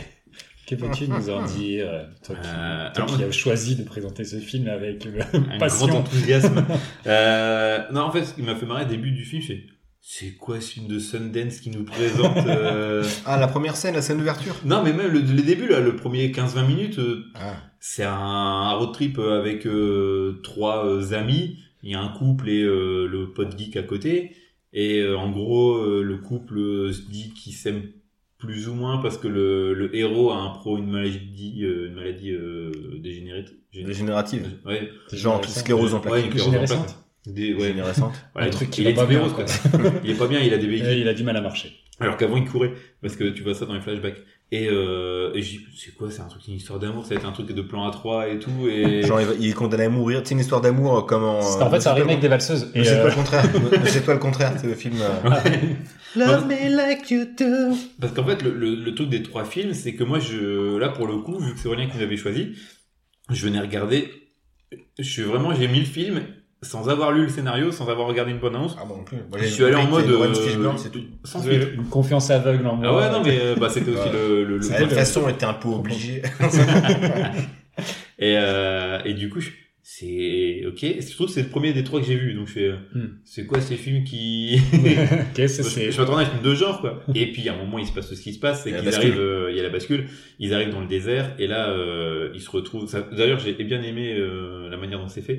On en reparlera après. Mais euh, et là, il y a le, le premier twist qui se passe, c'est qu'ils se retrouvent du coup kidnappés et enfermés dans une sorte de laboratoire souterrain secret. euh, tu penses un peu à la zone 51, ils sont dans le désert. Dans euh, le désert, ouais. Il, il se retrouve d'ailleurs, c'est Jean, Jean-Patrick Capdevielle qui, euh, qui les accueille, qui leur fait Quand t'es dans le désert. Voilà. Euh, euh, ok. Là, t'as vraiment, euh, beaucoup de trop loin pour moi. Très, très euh, niche. Mais euh, pareil, Je toujours pensais que sur, t'avais parlé de Jack Pradel. Non, euh, Cap avec de la- Vielle, ce- carrément. ce Roswell. toujours sur le problème des, de l'écriture des personnages. Euh, c'est encore une fois cliché et c'est c'est chiant parce que c'est, je pense qu'il y aurait autre chose à faire. T'as euh, le pote geek euh, vraiment. Ils sont geeks tous les deux. hein. Ouais, mais surtout lui, il a des lunettes et il a les cheveux gras. Enfin. Et, et puis c'est lui qui a pas de meuf. aussi. Ouais, voilà, c'est ça. Évidemment. T'as ça, t'as et puis t'as euh, la, la fille au final, euh, elle dit des banalités. Enfin, je trouve que les- les- l'écriture des personnages est un peu nunuche et Oh, deux fois. Ah, à moi maintenant. Ah, t'as à le dire. hein. Euh, et même après, quand euh, Laurence Fishburne, du coup, qui est le responsable de la zone 51, euh, il parle, il parle pour rien dire. Il y a beaucoup de phrases qui n'ont pas vraiment de sens. Et en gros, c'est le film qui te, qui essaye de, de dire, attends, à un moment, il va se passer un truc. Et ça vient quand, quoi? Et euh, c'est pareil, j'ai trouvé ça. euh, Ça vient, ça vient moment. Ça vient, oui. Mais euh, bon, j'ai eu du mal aussi euh, à rentrer dedans, même si je voulais pour le coup savoir euh, c'est quoi l'histoire, quand est-ce qu'ils vont s'échapper dans 51, est-ce qu'il y a des, des aliens, est-ce que euh, c'est un rêve, est-ce que Hmm. finalement c'était un rêve. Ouais, j'ai- J'ai eu très peur de ça. Moi j'y ai pensé À la fois. fin, j'ai fait c'est pas vrai. Ils vont nous montrer un mec sur un oreiller. Bon, est-ce que on n'est pas si loin que ça alors, le Ouais, ouais, ouais, final. c'est bon que ça. Et euh, donc voilà, c'est euh, là aussi. Après, je pense que ça sera dans la partie spoil où euh, là je vais plus un peu peut-être toucher mon venin. Ouais, non, pas pareil euh, qu'Alex. Tout pareil. Euh, vraiment. c'est mignon. Euh, non, mais les acteurs, euh, enfin les- pas, pas les acteurs, j'ai contre eux. Enfin, si, Personnages. j'ai- j'ai tout contre eux, mais euh, les, les personnages euh, écrits euh, de manière assez creuse. Pff, Ouais, c'est c'est bête. euh, enfin, ça a aucun aucun aucun impact. On s'en fout de leur, leur de leur destinée. Et puis en effet, ouais, ça se décante à la fin. Ça se décante un peu tard aussi. Contrairement à l'autre film qui lui prenait le parti pris, le premier. hein. donc euh, Ah, parti pris 1h20 euh, de montée. C'est Là, il ça. se passe des trucs. En fait, là, On c'est marrant, c'est que le premier film, donc The House of the Devil, ça se passe vraiment. Ça y est, ça y est, il a mal prononcé. Bah, j'ai bu. Euh, ça se passe euh, 10 minutes avant la fin. Euh, Triangle, ça se passe 10 minutes au début. Et là, bah, c'est un film plus standard où euh, Il y a, il y a- il y a Le- quelques péripéties. il y a quelques. Quelques. Mais Ouais. l'intérêt, il est quand même à la fin du Mais film. il y a tout un twist. Oui. euh, Mais on le- moi, j'ai une autre référence. Euh, ils le disent aussi dans. dans J'en ai pas dans la présentation, mais on en reparlera tout à la fin quand on spoilera euh, le scénar. Mais euh, ouais. Bon, je suis d'accord avec vous sur le, la profondeur des personnages. C'est pas, c'est pas ouf. Maintenant, je trouve qu'il y a une vraie euh, dynamique dans la triangulaire, en fait. Et on c'est pas les- triangle. Hein. c'est ça, justement. Tu vas perdre des auditeurs.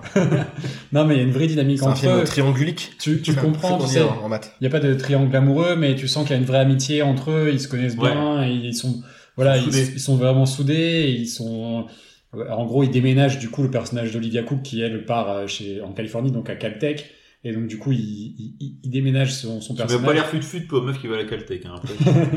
il traverse. Mais Ouais, justement, c'est un il y a- BEP à la c'est- Caltech. C'est la guerre. ça.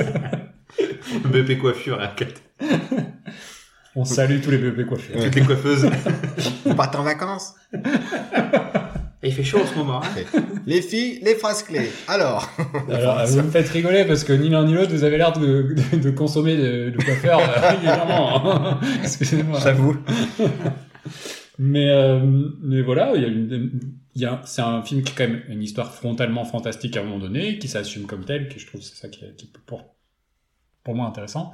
Euh, un côté complotiste aussi, tu sais. Oui, euh, il y a vraiment ce 51, côté euh, complot. euh, Voilà, tu le sens. tu- Bah, zone 51 déjà. euh, Ah oui, oui. Ça fait penser au personnage d'Ivan dans le flambeau. quoi. J'étais un peu comme ça là. J'étais un- ouais. Comme par hasard. comme par hasard, ça se passe comme ça. Les Illuminati, voilà, allez. Ouais, moi j'ai pas la rêve parce que moi j'ai pas le Canal Plus. Moi. Ah, le nul. J'ai, j'ai la rêve des frères Gilly Gilly. Ah ouais. Parce que Avec je- Gilly. Avec dos. ouais. J'adore. Euh, voilà. beau. Mais alors, pour euh, en, en toute transparence, le film je voulais pas présenter pour son scénario. Moi, en le découvrant, finalement, j'en avais assez rien à foutre des personnages, clairement. Euh, quand ça se passe dans le dans le dans la zone fermée, euh, euh, l'histoire, j'en ai un peu rien à foutre. C'est autre chose qui m'a plu et en fait, c'est à partir du moment où on découvre quelque chose que j'ai trouvé ce film m'intéresser et notamment les membres Quand ils sont- extraterrestres. Quand ils sont, spoiler maintenant, Voilà. ils vont, ils vont se trouver, ils sont augmentés Ils sont augmentés. par les, par, Par des- technologie par des technologies extraterrestre. Le, le, le, le sclérosé, là, finalement, euh, ces jambes foutues, elles sont remplacées par des jambes de De alien. Ouais, dino- alien dinosaure, non, alien euh, robot. Il a troqué ses, ses jambes de Farougia contre un truc de, ouais, de robot de fou. Ouais. Le, le geekos euh, qui habile de ses mains, bah, il a des, des tanks euh, à la place des doigts. Devient surpuissant. Mais euh, voilà. Et en fait, moi, j'ai j'ai eu du mal avec le film, c'est que c'est quoi C'est un film Par euh, contre, la romantique fille, de Sundance Elle se fait greffer le visage de Régis Laspalais.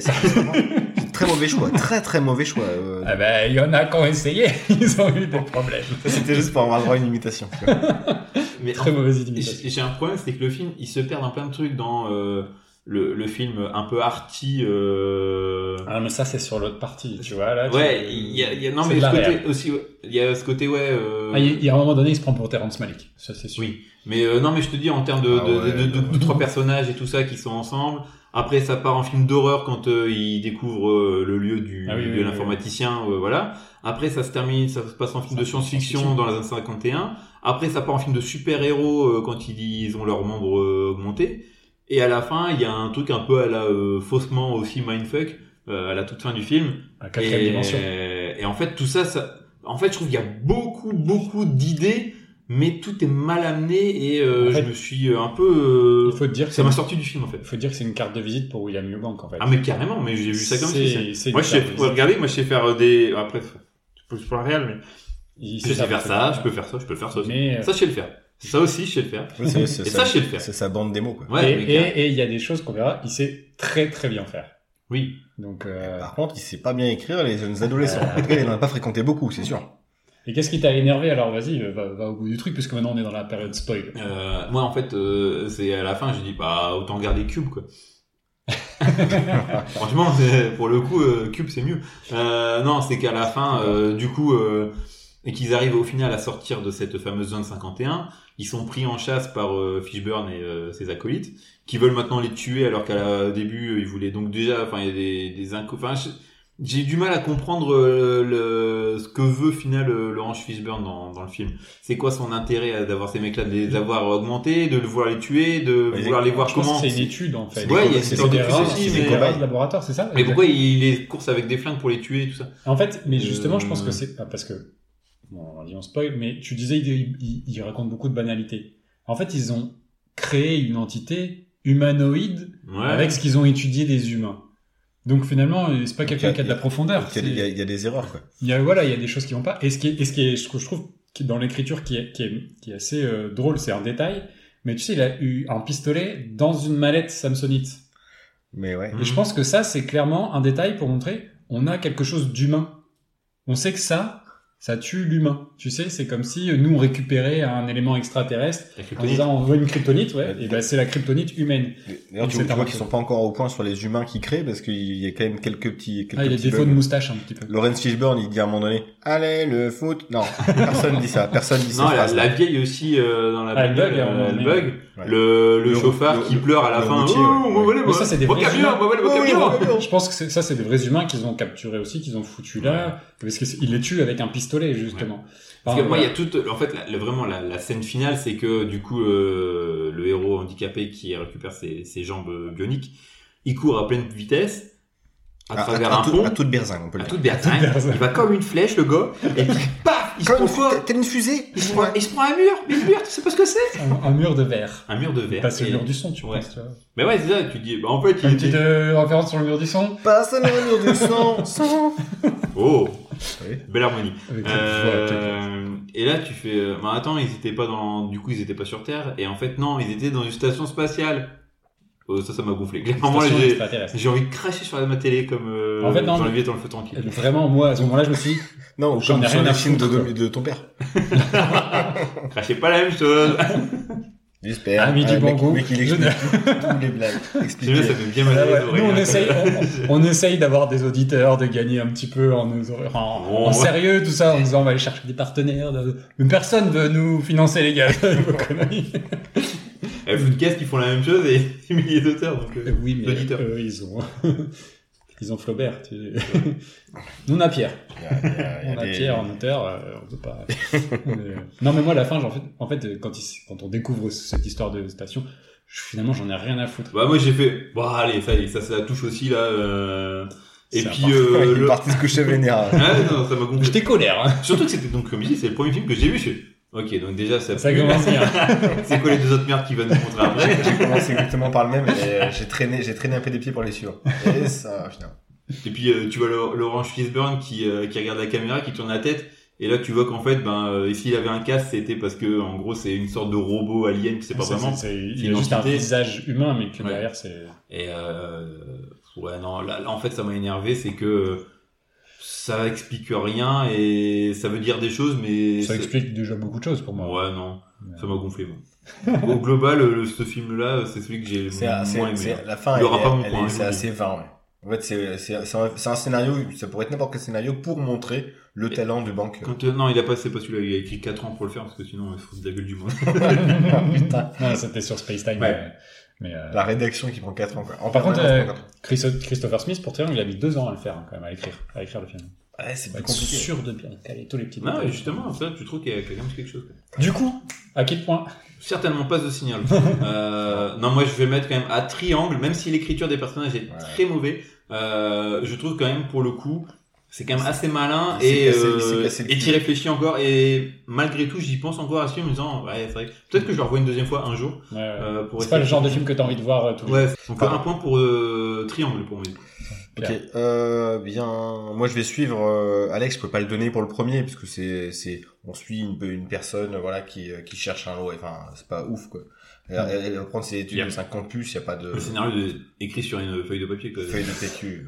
Ouais, pas tant que ça, parce qu'il faut quand même. Ouais, Non, après c'est des dialogues, des ouais, interactions. c'est ça. Non, je Ouais, mais il y a que pas de chose. twist ouf ici. Il y a Non, pas, non, en non, comparé non. aux deux autres films qu'ils ont plus recherché. Ouais, bah, bien sûr. Ça peut se perdre sur. euh, Signal. le Non, pour les mêmes raisons Mhm. qu'évoquait Alex. Non, non et non.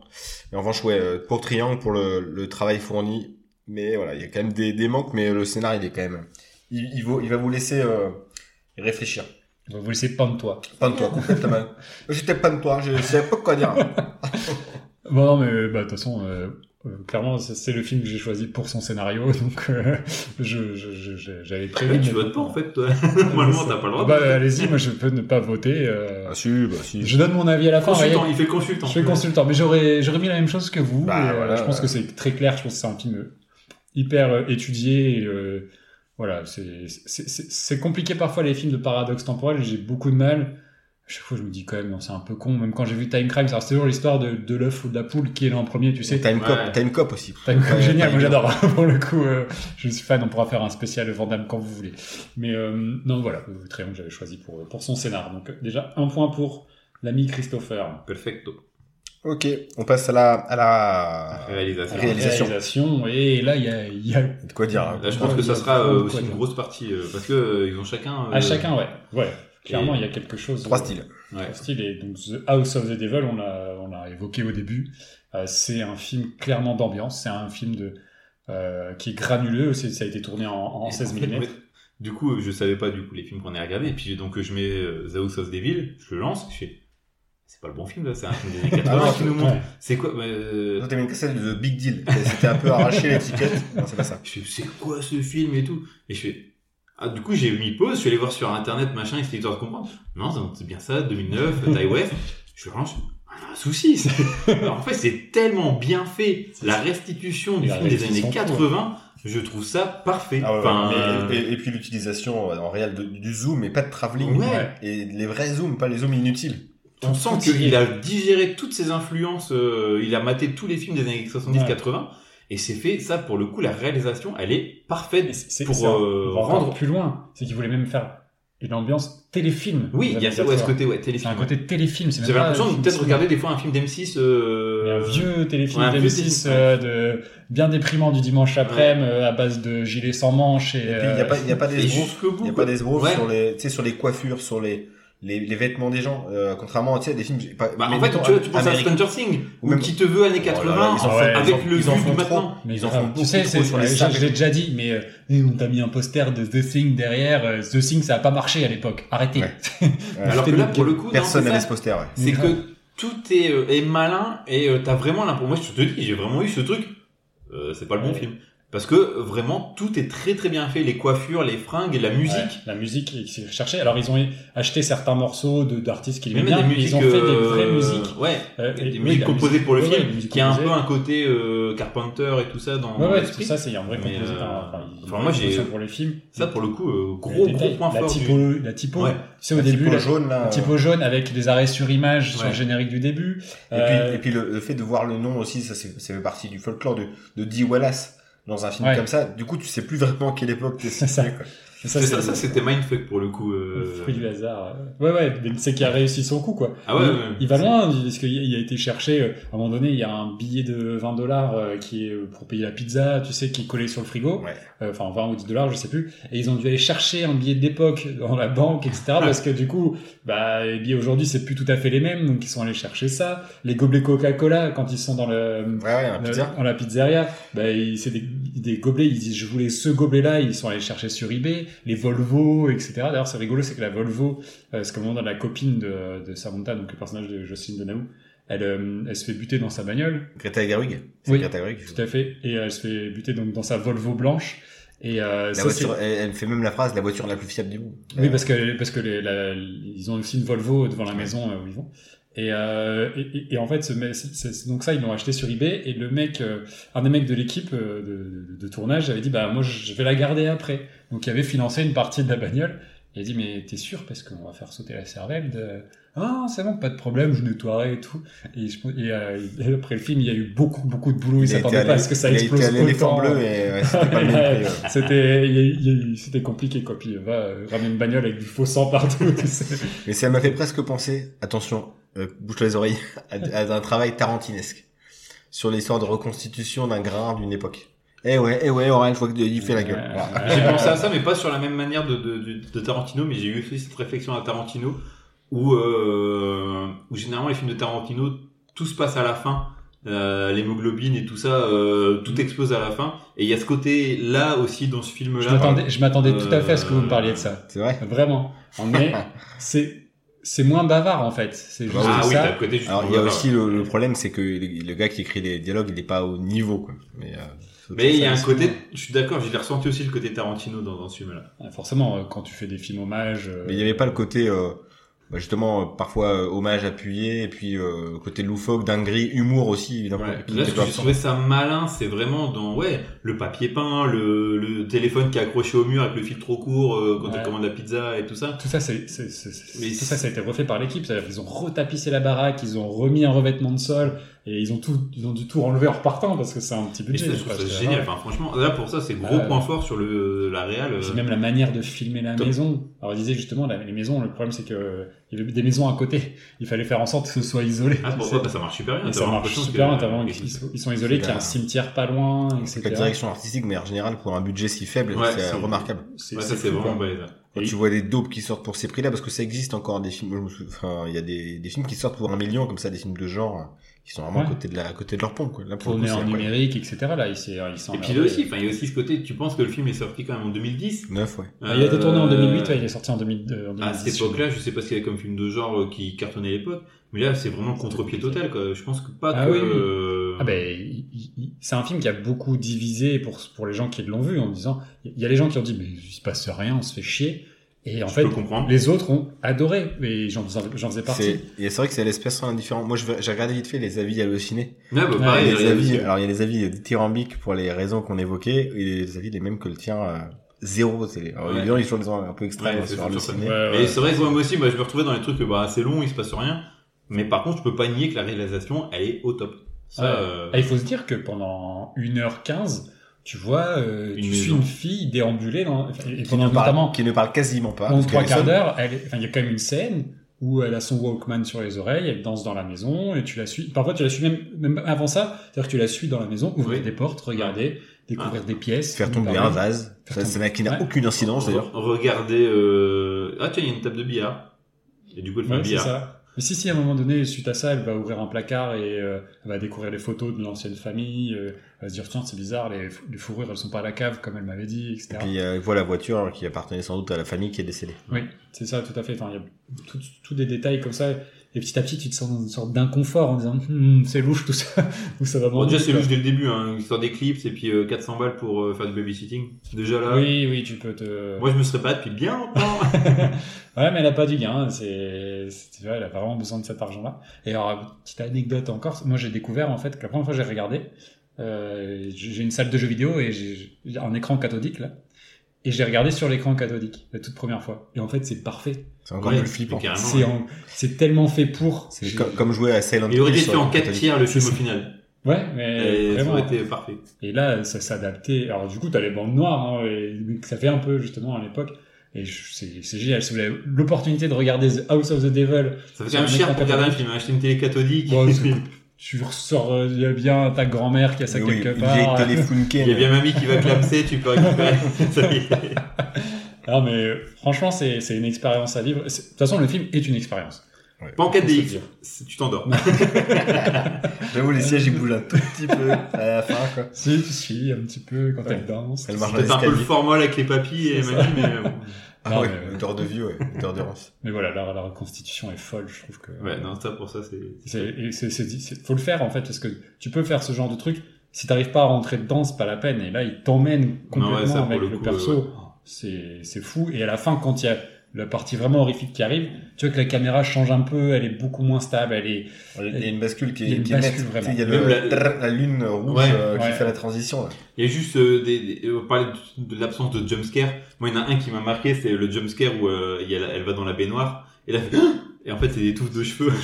Ah, ça, j'étais, j'étais, j'étais mortifié. Je voulais pas regarder. Je suis, oh, c'est ça. à chaque fois, moi, à chaque plan, on découvre une porte dès qu'elle faisait un, mettre son Walkman. Ouais. J'ai, j'ai, je jure, j'ai Et flippé. puis, J'ai euh, regardé ce après matin aussi- dans mon lit. hein. Quand le, lit le lit est marron. C'est blanc au départ, il est marron. Pardon, hein, Colin. Mais euh, aussi quand euh, après qu'elle arrive à s'évader après euh, avoir été mis en cloque euh, avec le pentacle et tout ça, t'as euh, des des incrustations euh, du de la de la grand-mère ou de ouais, ouais, ouais, des- qui qui arrivent comme ça et puis qui se rapprochent de plus en plus. Et ça, c'est flippant. Enfin, il y a quand même Ouais. des idées à la fin. Je trouve que les 15 dernières minutes sont quand même assez Elles sont euh, dures, elles sont- intenses. elles sont hyper Même en termes, ouais. gore aussi, euh, Ouais, en termes d'effets. euh, moi, une fois que les premières minutes passent, enfin, je me dis, oh, voilà, ça va aller au bout avec un gros bordel euh, hardcore. Mais c'est pas ça qui me fait flipper. C'est vraiment le- la suggestion, l'attente, le fait de voir des trucs bouger alors qu'ils, non, ils ont rien fait bouger derrière, c'est tout. Et puis euh, cette toute fin aussi quand elle est sur le, son lit euh, après ça te fait tirer une balle dans la tête et euh, avec le générique de fin avec la typo jaune Ouais. et les petits points qui vont ça, euh, et puis la- ça remonte ouais. le générique qui et monte là tu ça. fais mais jusqu'au bout tout est est- tout est bien trouvé quoi. Il, il va au bout de son concept jusqu'- Ouais. jusqu'à la fin et ça c'est top. C'est ouais, c'est même incroyable que sur un marché de films, par exemple, euh, qu'il n'ait pas été euh, plus exposé dans des salles, Mhm. parce qu'il aurait sans doute eu un, un succès plus plus large. Oui parce qu'il il mérite le coup d'être vu pour ça quoi. Mais même le casting après c'est rétrospectif, mais euh, Greta Gerwig, elle a fait une grosse carrière, enfin surtout en tant que réal. Euh, je sais pas, je trouvais ça Tom Noonan quand même. voilà. Tom Noonan, ouais. Bon bref c'était bien. C'était Tom. Noonan qui, est ça, qui est un mix entre Tom Novembre et un cheese nan. C'est un peu ça. C'est clac. Waouh. Ouais, on va la garder. Hein. De toute façon, on fait plus de montage, donc euh, enfin, Monsieur ne fait plus de montage, il est overbooké. Ouais, il n'y a plus le temps. Je suis en ouais. Wally moi. Il ukulèle. Il ouais.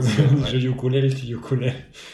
Euh, On bon, passe au, triangle. à la ouais, triangle. Qu'est-ce Euh, que, qu'est-ce que tu en as pensé Alors gros, grosse qualité de montage, ça c'est indéniable parce que l'histoire elle est quand même fluide euh, pour ça.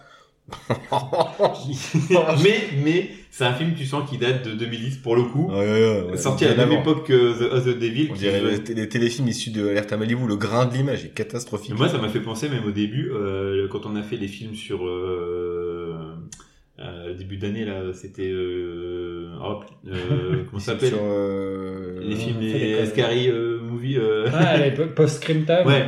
Ah ouais. Il y avait vraiment cette, euh, ce, ce, Ah cette- ouais, non, mais en nul. Ouais, C'est-à-dire que c'est encore pire. Là, je trouvais que l'image, elle est- CGI pourris, l'image, la euh, mouette les- en CGI est dégueulasse. Ah, les, les effets spéciaux sont, sont compliqués. le bateau qui arrive aussi. Non, par euh, contre, le bateau, c'est un vrai bateau. Ils ont fait, ils ont construit un vrai bateau pour le, pour le film. ouais, c'est ouais, ça. C'est plus le- quand ils sont en, en mer et que tu vois Ouais. le fond où ils sont sur un fond vert, clairement. euh, Ouais, ouais, c'est un Il y a des choses de, de, de, de manque de moyens en fait, c'est vraiment La, ça. la lumière, elle, est pas belle. Ouais, la lumière, c'est L'image, pas- elle est c'est une jamais belle. lumière fin, fin 90, début Et- 2000. Et puis les décors dans le Ah, bateau, ils sont d'une pauvreté. On Ouais, dirait du décors Shining euh, de bas de gamme. de low cost. euh. Le Shining, Shining mais c'est- il y a pas, il y a pas d'univers dans le bateau. C'est, il y a rien de travaillé dans le théâtre. Je Enfin, un théâtre, moi, c'est surtout la, la lumière en fait qui fait très fake et qui fait très euh, numérique Ouais. et, euh, et très. Il y Euh, a quand même début un jeu 2000. sur les couleurs quand ils sont dans le bateau. Ouais, bleu et blanc, Le rouge aussi, il y a du rouge à un moment Ouais, donné. du sang, ouais, super. Non, non, non, il y a une Ah ouais, il y a une rouge. lumière rouge, euh, ouais. Enfin, il y, a, il y a beaucoup de jeux comme de couleurs. Ouais. Moi, je trouve que c'est plutôt, c'est plutôt propre, quoi. Il y a une, une musique qui Moi, est je quand même bien. il fait dater. Ouais, la tu sens musique, que le film Ah, date des, des La musique, années elle est de 2000. Christian Hanson, et Christian Hanson, il a fait la musique des Fils du Vent. Non, il a fait le, couplet. Ouais, facile là, Comme- euh, leur ref, pas ouf à trouver. Henson comme Jim Henson. Et, Ah oui, le- la- l'animateur. C'est ça. Mais donc c'est le mec qui a fait la musique des Fils du Vent avec les Yamakasi. Vas-y, génial, du coup, une Voilà. grosse filmo. Grosse Non, grosse alors, en termes d'image, c'est L'image n'est pas belle. rebutant. Je... Ah ouais Ouais, ouais, ouais, ouais, ouais. L'image n'est vraiment pas belle. L'image fait très Heureusement, datée. heureusement qu'au début ça me fait un peu rig- rigoler le fait que les persos soient mal écrits comme ça, je, ça me fait rire, moi ça me fait passer le temps. Et puis après le scénario devient intéressant, c'est euh, toute autre chose. Ouais. Mais euh, la, la, la, la mise en forme, il y a quelques scènes quand même qui sont bien exposées. Par exemple euh, l'empilement des corps, on l'évoquait tout à l'heure. de Ouais. Ça c'est des scènes chocs et ça c'est bien présenté. Le buffet, le buffet qui, qui est pourri en Oui, fonction pourrit. de, de Ouais, la ouais, boucle. Euh, Il y a euh, les mouettes, bah, c'est pareil, c'est la- l'accumulation de mouettes Ouais. qu'elle bute avec sa voiture. euh. Bon, ça c'est des petits trucs aussi de mise en scène, mais euh, voilà, le gars, il, il, s'est pas- il s'est éclairé qu'un halogène. Il y avait un gars qui s'en a fait Didier, on a plus de lampe, prends bam ton halogène. Il est au-dessus comme ça, c'est ouah, c'est dégueu. Ah, brûle les doigts Arrête Bouge plus Vous avez dû le voir dans un mauvais master. hein. Moi, j'ai pas, j'ai pas cette C'est possible, mais euh, je suis pas sûr qu'il soit extraordinaire le, Oui. le master au-dessus. Quoi. C'est parce que tu regardes dans le Blu-ray que le film est beau, hein. Mais euh... Quand même. Quand même. Non, moi, c'est vraiment, ça m'a, c'est le truc qui m'a fait sortir du film, c'est, oh, c'est daté. Ouh là là. Ah ouais, faut... On sent le numérique, euh, début, plus, euh, le mec, on sent la première tu vois Panavision, que les, machin. que tu vois que les types ils sont tellement contents de leur CGI parce qu'ils ont pas spécialement de moyens pour faire le film. Et il fait, les gars, j'ai un plan de mouette, vous m'en direz des nouvelles. Pourquoi tu le mets aussi fort le plan de mouette? On voit tellement qu'elle est pourrie ta mouette. On dirait qu'elle est faite sur Paint. La mets pas. C'est une mouette flash. Ah, vous êtes dur. Mais après, c'est pas le plus beau. Ça, c'est. Ah, ça, ouais, on est loin d'être, euh, Ouais, J'avoue, on a un peu, on a un petit peu la dent dure, mais euh, après il avait un bon scénar. Après, on peut aussi. euh, Ouais, bah tac, euh, mais tout n'est pas, comme, parfait. on sait qu'un film, c'est un, c'est un tout. C'est un, c'est un tout. Ouais. Là, Comme vous dirait Alexandre été- Poncet. C'est ça. vous avez été pas convaincu, quoi. Non, non. Pas la réelle. euh, Alors que le suivant, où il avait décroché la place des mains. Ah, Alors, le suivant, je suis, je suis mitigé sur The Signal. C'est qu'il y a des très très beaux plans de nuages. Ouais, c'est- Euh, en fait, il y a des moments contemplatifs dans ce film que j'ai adoré. Et moi, j'ai- je, T'adores Terrence Malick, non? Bah non, justement, je suis pas fan de Terrence Malick, mais j'aime bien moi quand même quand je suis sur la route où euh, j'adore T'es voir un le chasseur contraste. d'orage, toi. T'es un chasseur. Ouais, non, mais tu vois Twister, j'aime bien parce que c'est il y a des beaux nuages. En fait, j'adore le contraste entre euh, la terre, euh, notamment je vois les, les plans, euh, les, les euh, la toundra ou des trucs euh, en Écosse où t'as euh, tu vois une herbe un peu jaunâtre et à côté, un, au-dessus, un ciel gris menaçant avec des nuages. Moi, c'est des, ce contraste entre le jaune et la toundra de la toundra et le gris euh, des nuages. Je trouve ça très beau de, de manière générale. C'est un truc qui me, plus qui de me plaît. soleil. Tu serais prêt à dire que ça te fait bander? Pas loin. et, euh, et là, en fait, ce que j'ai bien aimé, c'est euh, quand euh, il y a des plans euh, où ils sont au début du film, un peu à la Sundance, et euh, du coup, tu as la voiture qui est sur des longs, euh, des longues lignes droites euh, typiques des, des routes américaine, ouais. Route de l'Ouest je- américain. que j'adore au plus haut point, qui me, qui me fascine, avec une très grande place dans ce dans le plan sur euh, le ciel. Et moi, ces scènes-là, je les trouve magnifiques. C'est vraiment, c'est très bien cadré. C'est Ouais. l'image, elle est nickel là pour le coup. euh, c'est propre, il y a zéro défaut. Le- les scènes euh, en intérieur dans le dans le dans la zone 51, très clinique, très froide, très carrée, très- Ouais, ouais. Bah, très euh, blanche, très. c'est- euh, c'est malin, ce parti ouais, pris, Wes ça- Anderson au final.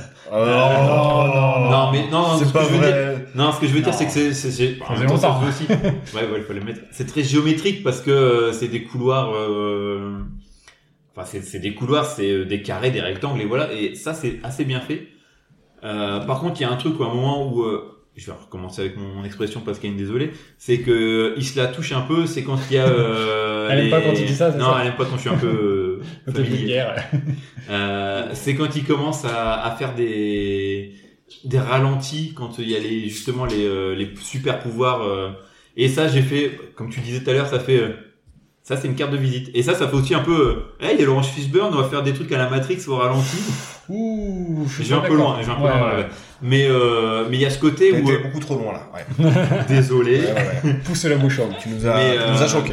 je trouve que il y a euh, il y a un moment où euh, on en ils en rajoutent un peu trop tu vois à un moment il se dit euh, ça je sais le faire comme je Ouais. dis, ça je sais le faire aussi bon ça je sais le faire aussi hein. vous voulez un plan euh, machin et, euh, et voilà il y a euh, des fois où j'ai eu euh, un peu de mal en me disant euh, il chapote un peu quoi.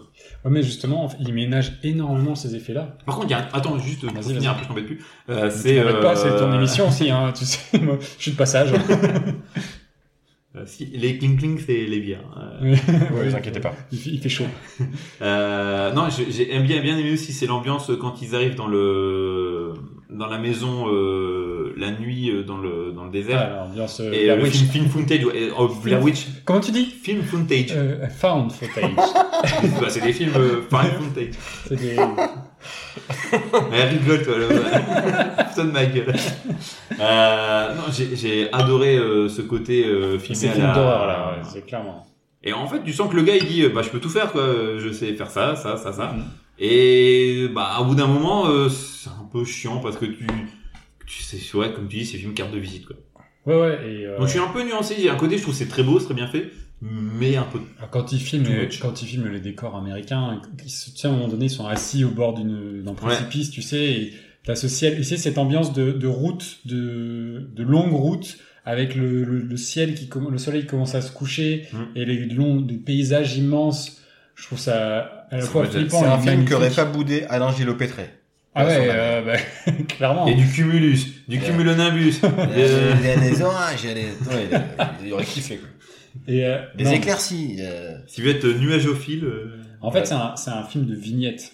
Tu sais, Mm. il- et, et c'est marrant d'ailleurs, quand j'ai vendu, j'ai vendu une télé une fois sur le bon coin, et j'ai utilisé les images de ce film-là, en disant, tu sais, pour mettre en avant le HD et tout. euh, et, j'ai- et- Ah, et je trouve que c'est un film comme ça de vignettes, c'est un film qui ménage ses effets du fait de son budget aussi, je pense, mais euh, qui va te proposer quelques scènes clés, quelques images que tu retiens. ouais, Moi, qui c'est reste, ça dans- qui- qui reste gravé dans la rétine. Il y a, il y a des choses euh, simples. Il y a euh, euh, Laurence Fishburne qui s'avance sur une longue route avec une ligne jaune au milieu, qui est au milieu de cette ligne jaune avec la police derrière.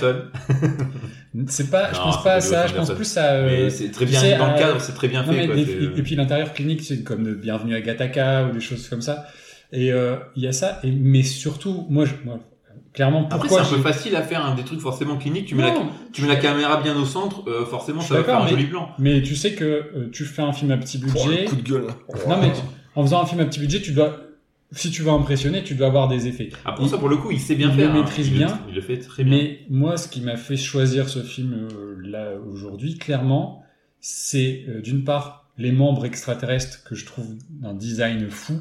Ouais, c'est pareil. Et puis c'est malin parce que c'est par manque de moyens, ils peuvent pas faire un truc spécialement réaliste. Hop, parti pris différent. C'est, ouais, Je sais Un même peu pas, c'est pas, robotique, c'est quoi, pas par c'est, manque de euh, moyens. En fait, c'est quelqu'un qui est très influencé par l'animation japonaise. on dirait un truc en Ouais, papier. bah, on c'est dirait qu'il a des jambes quasiment en papier, tu sais, en Ouais. origami. Ouais, en origami, ouais. C'est c'est ça, c'est très, euh, c'est très Gundam en fait. euh, Enfin, c'est des animés japonais euh, avec des robots.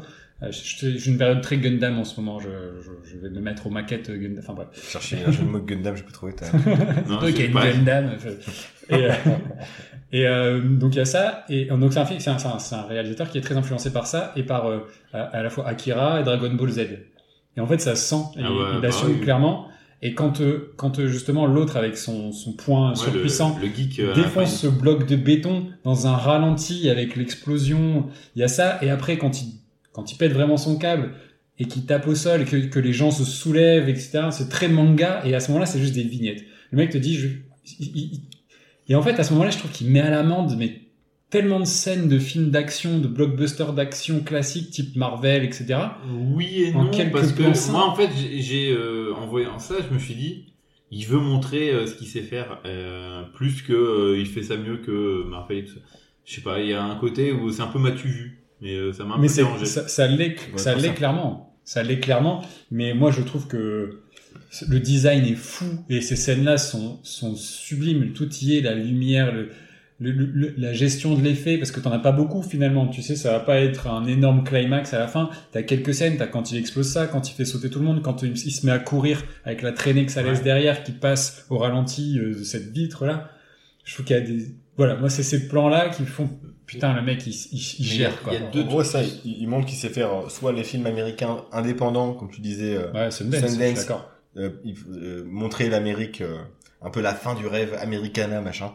Ouais. Et les films de, les films de SF euh, un peu plus, un peu plus et puis euh, un peu plus originaux qui sortent des sentiers battus. Il y a juste, deux plans qui sont pour moi assez euh, mauvais, je pense qu'ils vieilliront, mal. C'est euh, Laurence Fishburne euh, à la fin quand on voit euh, Oui, sa oui, tête oui. qui est mal faite, et puis euh, la toute scène de fin quand on le voit dans le qu'on voit au final le grand vaisseau euh, Mm. spatial. Euh, Bon, ça va. Je trouve que je il, trouve- ouais, je sais pas. Je te dis, je fais, ouais, c'est. le design est pas mal. Ouais, on dirait un, un, un, un œil, tu sais, avec le nerf optique euh, Ouais, derrière. Il y a bon. Le fait que ça dise comme ça, ça fait penser à Men in Black, moi. T'es connaissant Oui, la ouais. truc d'Orion, là. Ouais. Ah oui, oui. non, mais moi, je... Clairement, j'ai retenu ce film-là euh, parce que moi, ces scènes-là, à la fin, notamment, les membres et, les... et quand ils s'échappent et tout ça, ça m'a ça m'a marqué en disant, mais waouh, enfin, avec peu de moyens, il arrive quand même à te faire... Alors, je pense que justement, c'est... Tu dis, c'est m'as-tu vu, mais oui, c'est voulu, en fait. C'est que il dit, voilà ce que je sais faire. Ouais. Et euh, putain, ça a de la gueule, quoi. Franchement, enfin, c'est... Qu'est-ce que t'en as pensé, toi, Pierrot? Parce que t'en as pas trop parlé. Hyper esthétique, mais euh, du coup, ça, ça, il n'y a pas de, il y a pas de lien entre les différents aspects du film. Ouais, je suis d'accord. Première partie, on disait, film indépendant, des films de, de potes, bon, et puis la merde des potes, mais c'est pas grave. film ensuite, euh, clinique, un peu angoissant, euh, euh, on sait pas vraiment ce qu'ils font là, avec les différentes lumières qui changent, euh, les différents, voilà, euh, une ambiance un peu, et puis enfin, la SF manga, tu le disais. Donc ça a pas de, ça, il y a pas de, le fil conducteur, c'est le scénario, mais bon, on s'en fout un peu, comme on le disait. Mm. Du coup, on a l'impression de voir trois films différents en un, ce qui fait voilà qu'on est un petit peu de, désemparé face au, face au, face à ce bordel quoi. Et t'as oublié aussi le film un peu d'horreur. Euh... Le, Ouais ouais ouais. ouais. le film footage. Le film- footage. Foutage de gueule, ouais. Euh, Non mais c'est comme si tu te pointes, je sais pas, au boulot, tu mets euh, des espadrilles, euh, un, un pantacourt, un maillot de foot, une casquette à hélice. Enfin, ça- tu vas rentrer nulle part avec ces vêtements-là. Donc c'est la même chose que pour celui-ci, tu vois. J'adore la métaphore. Très bien.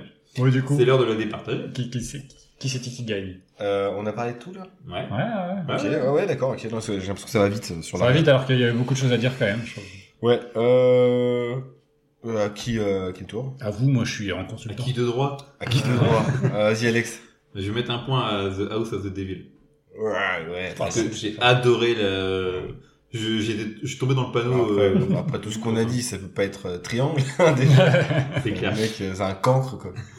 Euh, non, euh, moi pareil, comme toi. C'est, euh, c'est trop, trop bien. Euh, la réalisation, c'est, c'est, bah, c'est ça, ça sauve le scénar. C'est le point fort du film. hein. Pour moi, ça vraiment. euh, Vraiment, vraiment fort. Ouais, il y a, il y a que ça. Triangle, c'est trop, trop, trop, trop fou, en fait, trop, Trop fou. ancré dans l'époque euh, numérique. Moi, Et puis surtout, euh, j'apprécie la modestie du, du, du premier film, qui Mhm. fait, qui fait pas de l'esbrouf et qui Ouais. fait un film hommage mais propre. Et malin. et malin. Tandis que l'autre fait, eh non, tais-toi. Fais un film déjà. Fais un film en fait, parce que c'est pas un film que t'as fait. Voilà. Euh, T'as fait une carte de visite. t'as fait une bon. carte de visite et puis c'est pas ça un film, voilà. Donc la House of the Devil pour moi aussi. C'est bien. ouais, écoutez. Qu'aurais-tu mis? Euh, enfin, moi, Corey Feldman. Oh Corey Taylor. Euh, dis. J'ai rien. Vraiment, euh, Chorégraphie. j'ai que dalle. Je suis à poil là pour le coup. dommage, dommage. Euh, mais en fait, euh, j'adore euh, House of the Sud, Devil. C'est bon? C'est bon. Que, ou... Ah, on me demande mon avis. on me- Non mais je voulais lui donner une blague parce qu'il était un petit peu en cours. Non, mais... Je cherche encore. Hein. Il cherche à la fin de l'émission, après. Et, euh, donc, euh, c'est difficile parce que j'adore The House of the Devil pour toutes les raisons que vous avez données. Mais en même temps, si j'ai sé- si, si j'ai sélectionné The Signal, c'est pour ces raisons-là. C'est peut-être uniquement pour sa réalisation. Donc, euh, je l'aurais sélectionné dans, dans cette partie-là. Ouais, mais je suis très content que House of the Devil euh, gagne le point. Très bien. Qui Euh, attendait pas, je pense. Franchement, euh, pas forcément. Je, pense c'est, pour l'instant, attention, hein. Triangle. Triangle et House of the Devil. Ouais. Ouais. Eh, Eh, on va voir ce qui se passe. maintenant, on passe sur une autre catégorie. un petit Le peu- jeu d'acteur me risque d'être un peu plus compliqué euh, parce que clairement. Bah, là, on retourne sur The House of the Devil. Euh, Ah, Moi, moi, je trouve euh, que euh, elle est, elle joue très bien. Euh, L'actrice principale. euh, Jocelyn Donahue. Elle, elle me fait penser à euh, Desmoustiers, l'actrice française. Je. Mais euh, que j'ai détesté dans Titan, que j'ai vu. Ah ouais, ouais. Je n'ai pas Euh, du tout aimé. Elle est pas dans Titan. C'est pas elle qui joue dans Titan Nope. Non? C'est qui Non. s'appelle c'est qui joue dans Titan Je sais plus, mais c'est pas elle. C'est pas Ah Desmoustiers. j'étais parti. Bah bref, j'ai vu Titan, juste euh, petite euh, parenthèse. Je n'ai pas aimé. Je trouvais ça trop pompeux et euh, C'est comme ça. un film de cul euh, Fast and Furious quoi. C'est un peu un mélange des genres. Ouais, c'est ça. Ouais. non, mais clairement, c'est ça. Si on C'est pouvait Fast and arrêter- Furious avec du, des- du, du cul, quoi. Donc, euh, bon, euh, non. Euh, c'est, ça, c'était un non pour moi. Euh, non, pour revenir au jeu d'acteur de The House of the Devil, en même temps, il n'y a pas beaucoup d'acteurs. Euh, on va dire euh, quatre personnages principaux. Il y a un mec, le barbu, le fils de, de, des Tom Noonan, il me fait penser à un YouTuber, ce jeu vidéo. Je sais pas. euh, Faut que je retrouve le nom. C'est un peu con. J'ai pas, j'ai j'ai pas le nom. Je vous le dirai. Mais c'est le sosie incroyable. Ouais, tu disais du coup. Euh, Les acteurs, pas ouf. Les Enfin, Si, si, justement, je trouve que... Pas euh, beaucoup d'acteurs. Ça se tient. hein. Les acteurs Ils se sont, tiennent mais ils se hein. bien. Euh, elle joue très bien la fille. euh, et après, je pense qu'il y a aussi le, le côté la coiffure, le, le style vestimentaire. Ça aurait pu être une fille des années 80 en fait.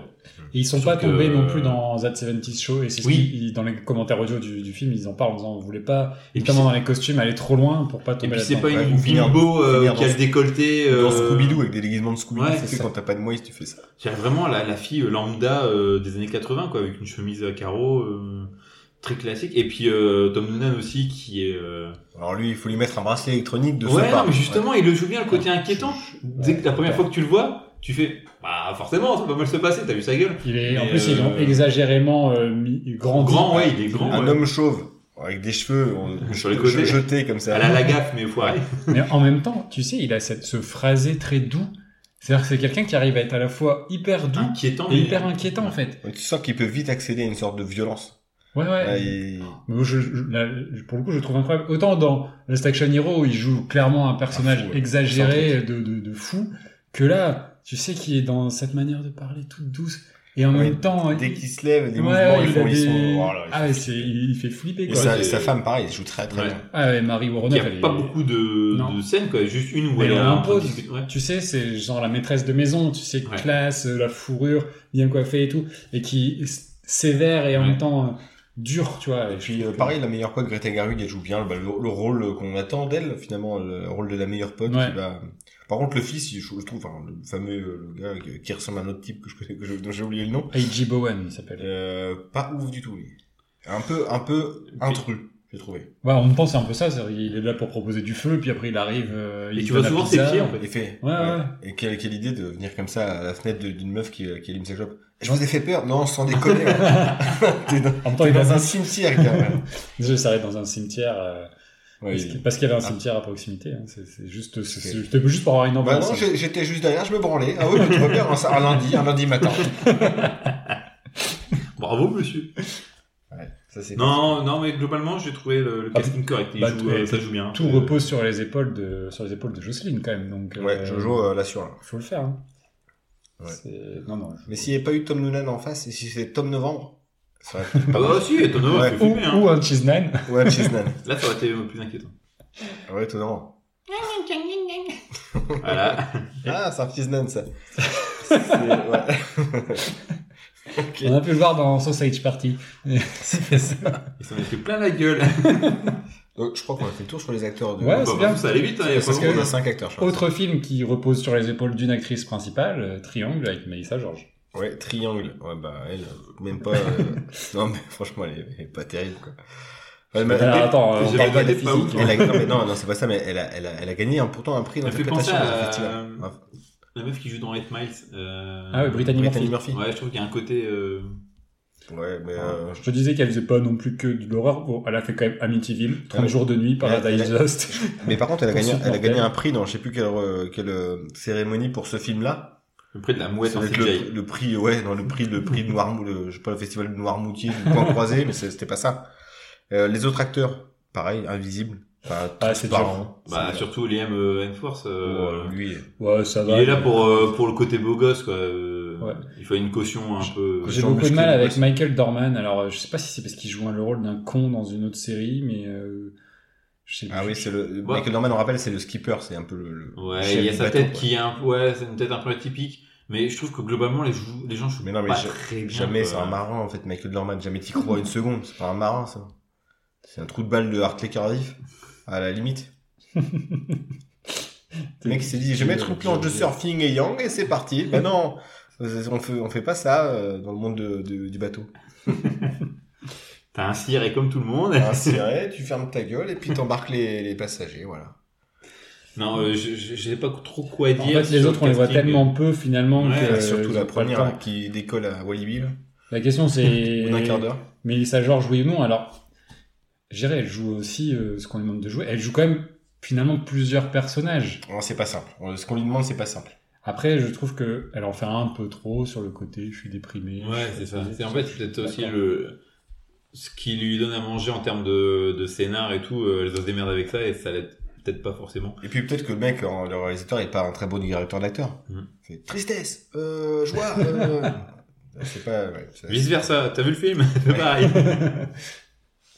Mais Mais ouais, non. et quand, bah, tu vois, dans Creep, euh, c'est Franca Potente, l'actrice allemande qui joue le rôle principal, elle joue très très bien. Donc, euh, Ah mais c'est pas le même niveau d'actrice, déjà pas la Ouais. même carrière non plus. Capantité. Donc, J'adore. euh, euh, Il faudrait qu'on parle de Cours la cour un jour. ouais. Bah non mais c'est c'est deux- là c'est un autre niveau là, c'est un autre game. Ça, ça serait Comme si tu parlais de Gérard de, de Pardieu, je sais pas, euh, Thierry Riette, que vous connaissez euh, sans doute pas, bah, c'est pareil. Il habite au Mans Évidemment. Euh, Non mais. Pas de fan. Non, parce qu'on se retourne tous vers Alex, mais. Faire un commentaire sur Non, ce soir, euh, pas de cette vanne. non-info. Ça, on devrait faire. Donc euh, ouais, que casting euh, pourri un peu. Voilà. Suivant.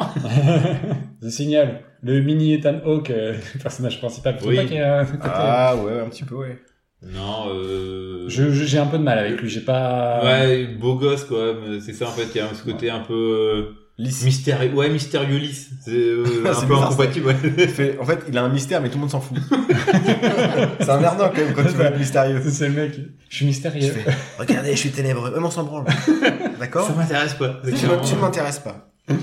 Olivia Cook qui m'a éner- qui m'énervait parce que je- dans quoi je l'ai vu cette meuf? Et Dans Ready Player One. Dans Ready Player One. Bates Motel, j'ai découvert dans. et Bates qui euh, je pas fan de de ce de sa manière de faire un peu antipathique je sais pas c'est a un côté sympathique, mais c'est pas. antipathique antipaste Antipasti. Antipasti déjà. antipastis et Ouais, ouais.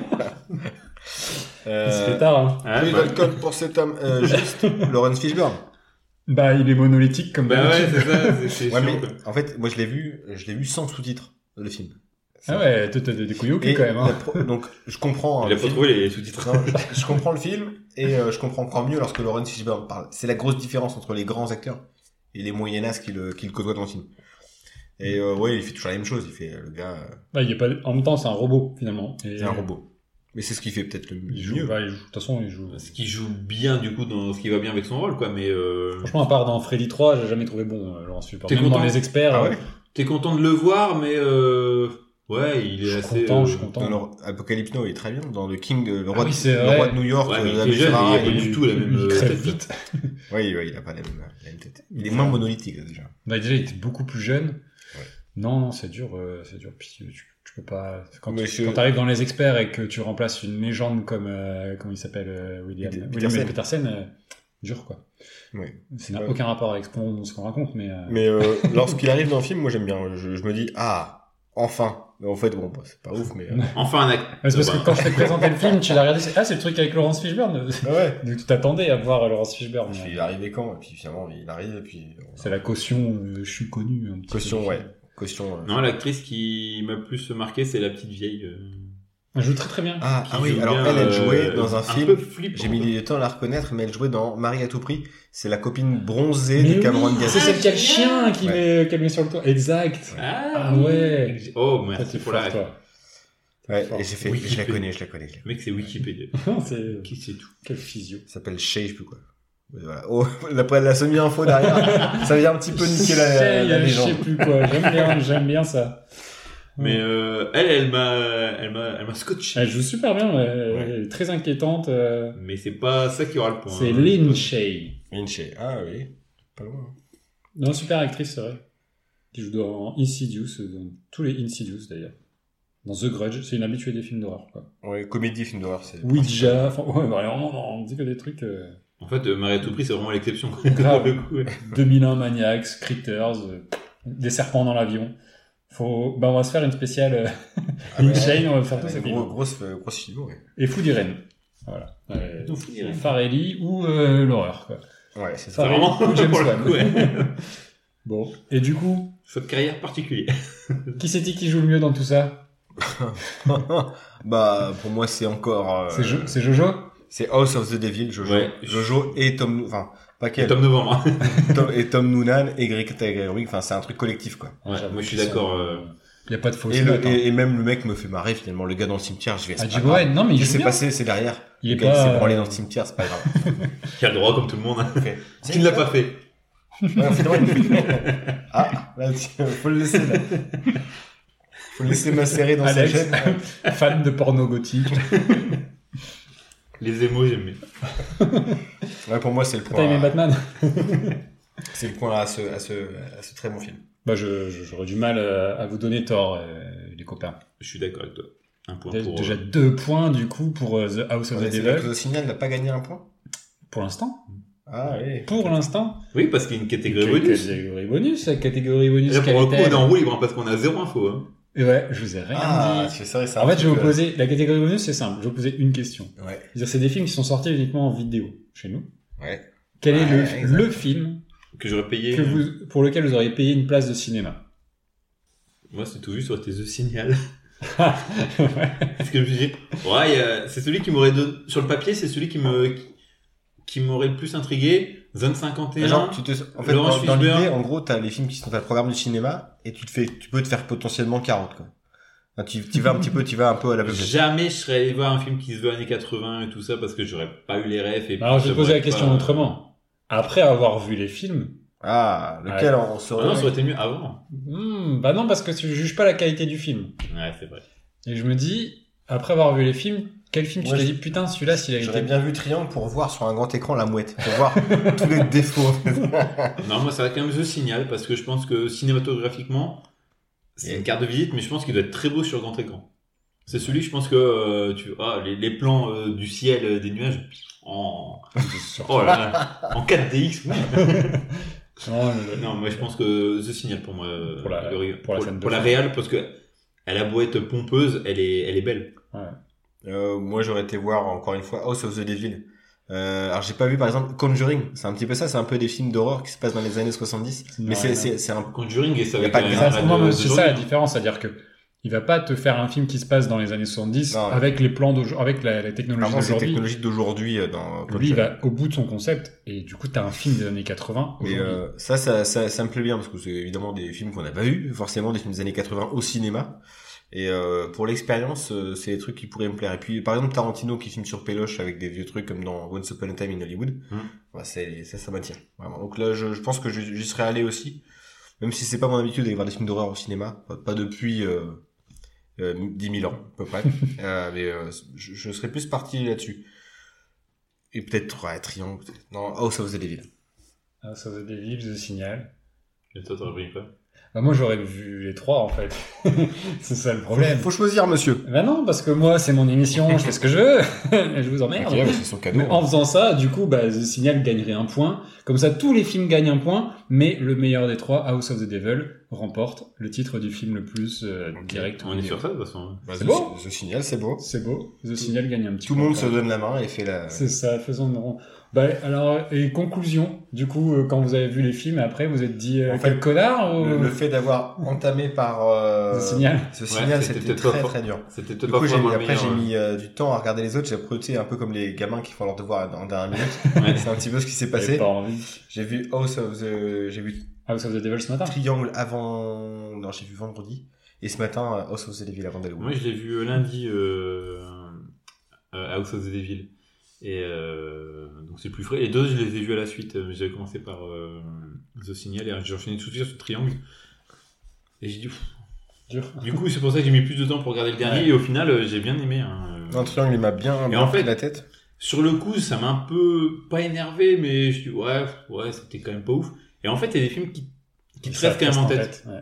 En tant pour la, tu vois vraiment les les- les- l'imagerie de The Signal, le scénar de Triangle. Triangle, et puis euh, aussi l'image de L'ambiance. de- ouais, l'ambiance. ouais. générale, ouais. Et en fait, c'est des films. Je suis content d'avoir vu au final. C'est pas des films Moi, je suis que content je d'avoir conseillerais fini par comme ça House de prime abord, mais euh, Si j'avais fini par The Signal ou par euh, à la fin, peut-être que j'aurais eu, euh, ça aurait peut-être biaisé mon avis. Le fait d'avoir fini par, un- par une bonne note, finalement, j'étais content vraiment Ouais. d'avoir, vu House of the Devil. Je fais ah enfin Ouais. un truc qui vraiment me plaît de base. Donc j'ai réussi à vous faire découvrir des choses. Ouais, Ouais, non, Ouais, franchement, non, mais c'était.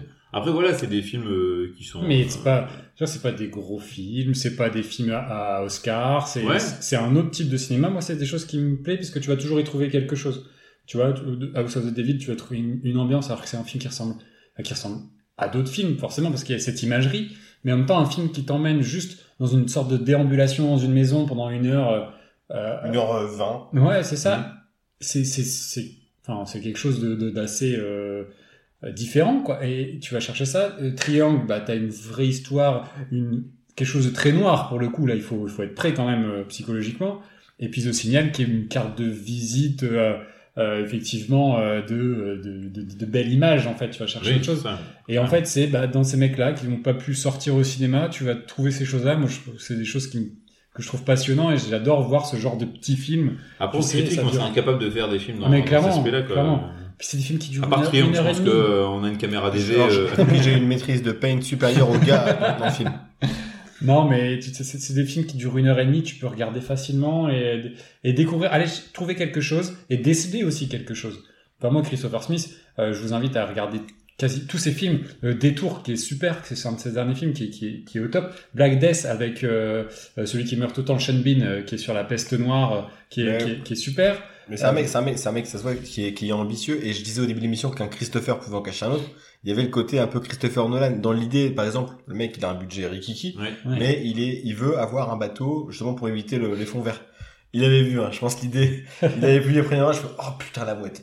Euh, les gars, vous arrêtez tout de suite l'histoire de bateau, là.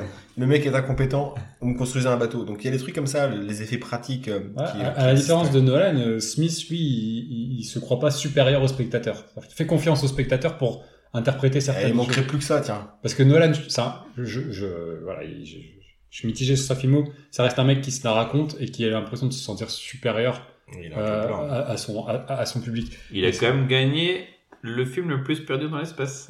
C'est lui qui a gagné Ouais. Pour moi, ça reste Gravity. Non, non, ça reste Interstellar. Le mec se ment. c'est, c'est- je suis le Donald Trump du podcast. c'est ma vérité. Fake news. Ouais. C'est ma vérité, c'est tout. Il y, a, il y a des vérités alternatives et ça donne tue. Euh, mais euh, mais voilà, donc euh, je- voilà, très content d'avoir eu cette petite carte blanche. Ça pourrait être intéressant que vous fassiez la même chose à un moment donné euh, sur ce que vous avez. Avec des boulards. Là, ce sera sombre. J'ai déjà du mal sur les valseuses, alors. Alors, pas avec des mouettes en CGI. là. bah ouais, c'était c'était des belles découvertes euh, pour le coup. Euh, les gars, l'émission se, se termine avec la belle victoire du coup de House of the Devil. On vous encourage du coup à, à, à revoir les, les films qu'on a traités, donc à savoir Triangle, House of the Devil et The Signal, Ouais. qui valent tous le coup. clairement. Différents, Vous trouverez euh, The House of the Devil et euh, Triangle sur, euh, sur Shadows. Donc facilement via Amazon gratuit, Prime une semaine aussi. gratuite. Il y a un mois gratuit, sinon c'est 6,99€, ce qui est pas, ce qui est pas très cher. Donc, euh, et il y a beaucoup, beaucoup, si vous aimez ce genre de film, il y a, il y a de quoi faire, quoi. Non, C'est des, c'est des très très bons DTV, c'est pas les Nicolas Cage de merde récents ou des trucs comme ça. On n'est pas sur le même niveau de film. Ah, j'aurais pu, j'aurais pu vous sortir des bons Nicolas Cage. Ah oui, oui, je te parle de Mandy, des trucs comme ça, des trucs un peu plus... Mandy, j'ai pas aimé. Ok. Mais voilà, je, A priori, son dernier bon film, selon les, pas, les fans de, de Nico. c'est ça. Les gars, l'émission se termine. Ouais, On va passer à la partie reco. c'est parti.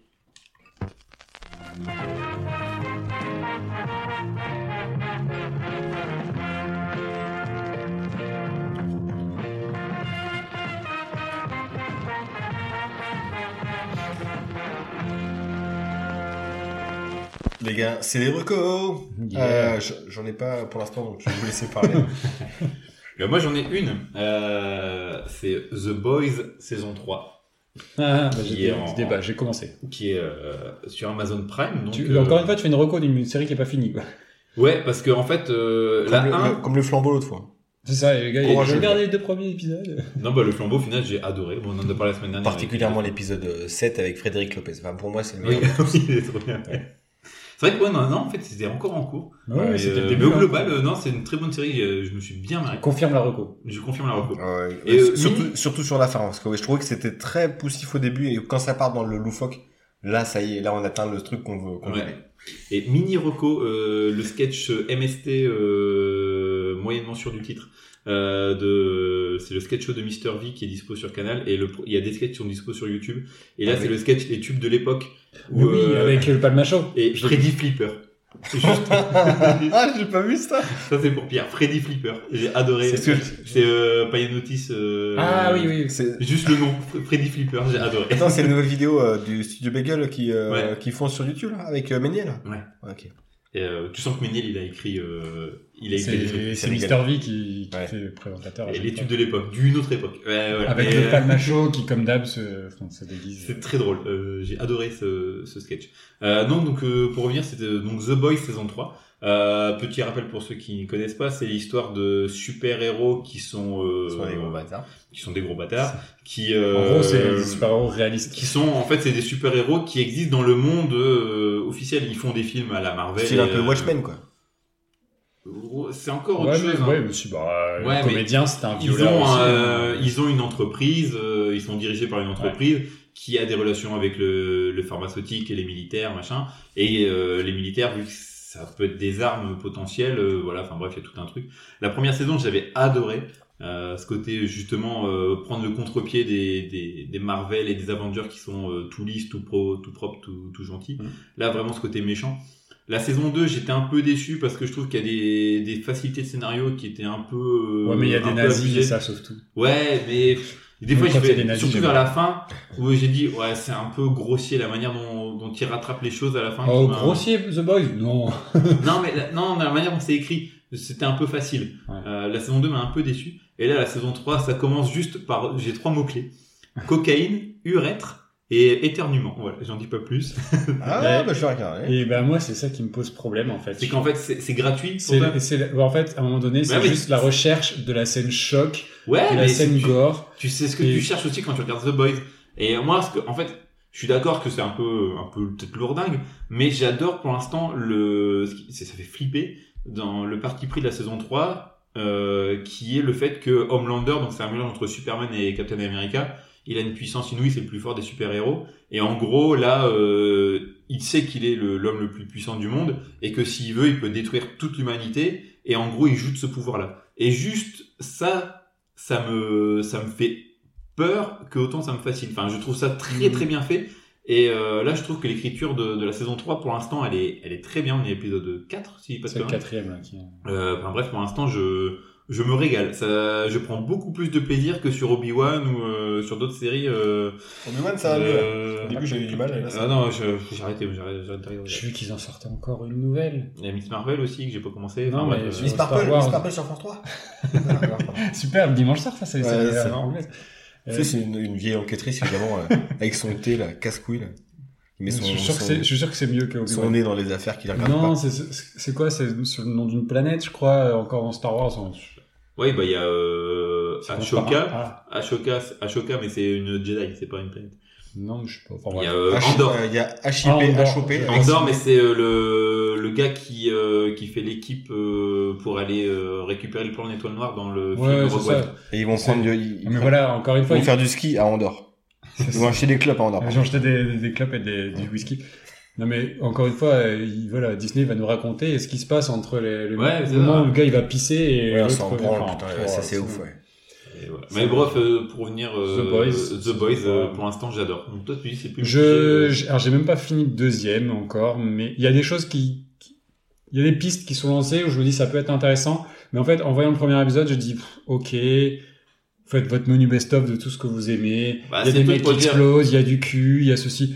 À un moment donné, c'est bon. C'est Game of Thrones, un peu. Tu sens, euh, c'est du cul et du gore, quoi. Ça, ça, ça fait parler en tout cas. Ouais, c'est ça, mais. euh, Mais donné, moi, je ça trouve me que le scénario est plus malin que les- la saison 2. Ouais. Pour l'instant. J'ai, verra, en fait, euh, c'est- c'est- j'ai un peu de mal à, à- tu sais, j'arrive pas aujourd'hui à me lancer dans les ouais, séries. dès qu'il y a des gougouttes, hein, t'as peur. hein. Ça, j'aime pas trop ça. Non, mais c'est pas, mais tu vois, par exemple, euh, j'ai commencé le premier épisode de Stranger Things et tu sens qu'ils veulent aller encore plus loin dans ce que les gens cherchent, etc. Stranger Things saison 4, là, c'est un film d'horreur. Avant, c'était un petit peu côté années 80, euh, les Goonies, etc. 2, hein, euh, Là, on n'est plus du tout sur les Goonies, on est sur l'exorciste, hein. C'est, enfin bref. Donc, Ah ouais. euh, c'est ça, J'ai complètement arrêté. c'est, c'est autre chose. Sinon, j'ai une autre co, euh, Non, qui mais- est beaucoup moins glauque, euh, beaucoup là. plus glauque. C'est euh, quatre épisodes euh, sur Arte sur euh, l'affaire du trou. Génial. Tu vas nous passionner. Ah, on peut regarder ça du coup après le film. Euh... Après Triangle et- Triangle. Euh, Ok, Si vous est, les enfants, regardez Triangle et euh, les repos de- d'Alex. Merci, est Alex. aussi euh, badante que intéressante euh, l'affaire du trou. Ah ouais. Euh, c'est que des images d'archives. Et du coup, d'archives sur, sur Arte. sur Arte, enfin sur du coup même sur YouTube sur la chaîne euh, la chaîne YouTube d'Arte.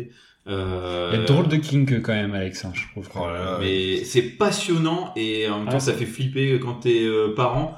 Euh, j'ai eu les larmes aux yeux euh, plusieurs fois dans, Je- en regardant le documentaire. Ça m'a refroidi. Eh ben écoute, tu m'as convaincu, Mais- tu peux être sûr que je regarderai pas. Mais voilà. Pire vendeur. Pire vendeur de série. Là, euh, Non mais voilà c'est ben, bien gay tout ça. Hein. Bien gay, bien gay. Je, je rebondis. euh, Et en fait, moi, j'ai fait une reco complètement dans le thème parce que j'ai regardé, du coup, le dernier film de William Eubank que j'avais pas euh, pu découvrir, donc Underwater, dont il parlait au début. Euh, alors, Avec Kristen Stewart. Kristen Stewart, et Vincent. Cassel Miller. et T.J. Miller. T.J. Miller euh, de euh, Silicon Valley. C'est une série énorme. Si vous n'avez pas vu Silicon Valley, regardez, c'est génial. Euh, et donc, c'est un film qui a été tourné en 2017 qui est Oui. sorti que en 2020 parce que c'était pendant le moment de rachat de la Fox par Disney, etc. Donc euh, très compliqué. Il est sorti, Plus le Covid. balancé dans les salles pendant le Covid. Donc c'est un film qui a pas du tout, du tout marché. Alors que c'est un film assez friqué quand même. Je vais pas regarder le budget, mais c'est un film. Tu sens qu'il y a, qu'il y a, qu'il y a du Bah, fric. déjà, au niveau du casting, euh, ça change. Ah bah oui, oui, euh, Kristen Stewart en mode euh, euh, Sigourney Weaver dans Alien 3 Attention, hein, avec... Kristen Stewart, elle fait toujours des choix un peu en marge d'Hollywood. Elle, elle cherche pas spécialement les gros, les Ah gros ouais, non, blockbusters. non, mais euh, c'est une bonne actrice. Là, elle est, tu vois, tu, tu vois euh, Sigourney Weaver dans Alien 3, tu vois Eminem dans 8 Mile. C'est un mix des deux. Et, euh, Elle fait du rap. non, là, elle a juste des cheveux blonds, c'est c'est nul. non, mais en fait, je- Elle fait des battles sur une plateforme pétrolière. elle est sur une, alors, c'est une plateforme pétrolière sous l'eau, du coup. Donc c'est un système de plateforme. Ragazzob. Il a- C'est mais tout. il est motivé, c'est ça. C'était Sydney HIPHOP mais noyé. Donc, très ringard en plus comme référence. hein. Complètement euh, poussiéreuse celle-ci. Et donc, euh, donc voilà, c'est l'histoire d'une une station de forage de pétrole au fond de, vraiment au fond de l'océan où on continue. Sous l'océan. J'étais sûr. Voilà. Où l'océan Allez, c'est tout pour moi. Bonne nuit. Euh, et euh, où euh, bah, va se passer un... En fait, le film il commence direct, c'est-à-dire que tu vois Kristen Stewart se brosser les dents. Et là, il y a un... Je suis pas avec Oh. le, le mouvement. J'ai dit En comme train ça. de brosser les dents de Vincent Cassel, c'est ce que je veux dire. Et, euh, et en fait, Bien mettre du dentifrice, hein. Du signal. vois ce que je veux dire Mettez du signal. Référence au film qu'on a traité tout à l'heure, euh, pour ceux qui ont pas écouté. Et pardon. je suis fatigué. Donc, Qu'elle je disais, brosse les dents. elle se brosse les dents dès le début du film. Et il y a Ça, ça démarre fort. il y a un énorme tremblement de terre dans, dans la station Du coup, ça lui brosse encore mieux les dents avec le tremblement de terre. Elle a les dents nickel dans le... et du coup ça fait des lampes torches euh, dans le noir, c'est ça? Ta gueule. Et bref, donc je disais Underwater, donc ça commence direct, c'est-à-dire qu'au bout de 5 minutes, l'action commence, et après c'est un ride d'une heure et demie où ça s'arrête jamais. Mais vraiment jamais. Et, euh, et en fait, il y a eu toute une une imagerie, c'est un système, alors ça a été tourné en, ce qui s'appelle euh, dry and wet, ils sont, sous l'eau, mais c'est filmé au sec. Et les effets d'eau sont rajoutés en post-production. Ça gêne pas du tout la vision du film. Et moi, ce que j'adore, encore une fois, t'as le côté William Eubank qui fait de la belle image.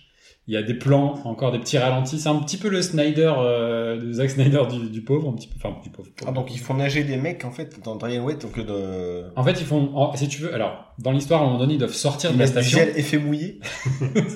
Ils de- À un moment, donné, ils sont, ils doivent sortir de la station, mais ils ont des combinaisons, Ouais. si tu veux. Euh, et des, alors les putains Faut pas de péter dedans sinon ça... Ça explose. Et- Explose, hein. Pas explose. Ouais, explose. explose, faut le dire mal. Ouais. Et, il y a des, et d'ailleurs, il y a des gens qui explosent. à un D'accord. moment ah, donné, à cause de la pression, parce qu'ils sont au fond de l'océan. Ouais. Donc, euh, pour le peu que t'es- tu sois sous l'eau et qu'il y a un trou dans ton casque, tu exploses. Ok.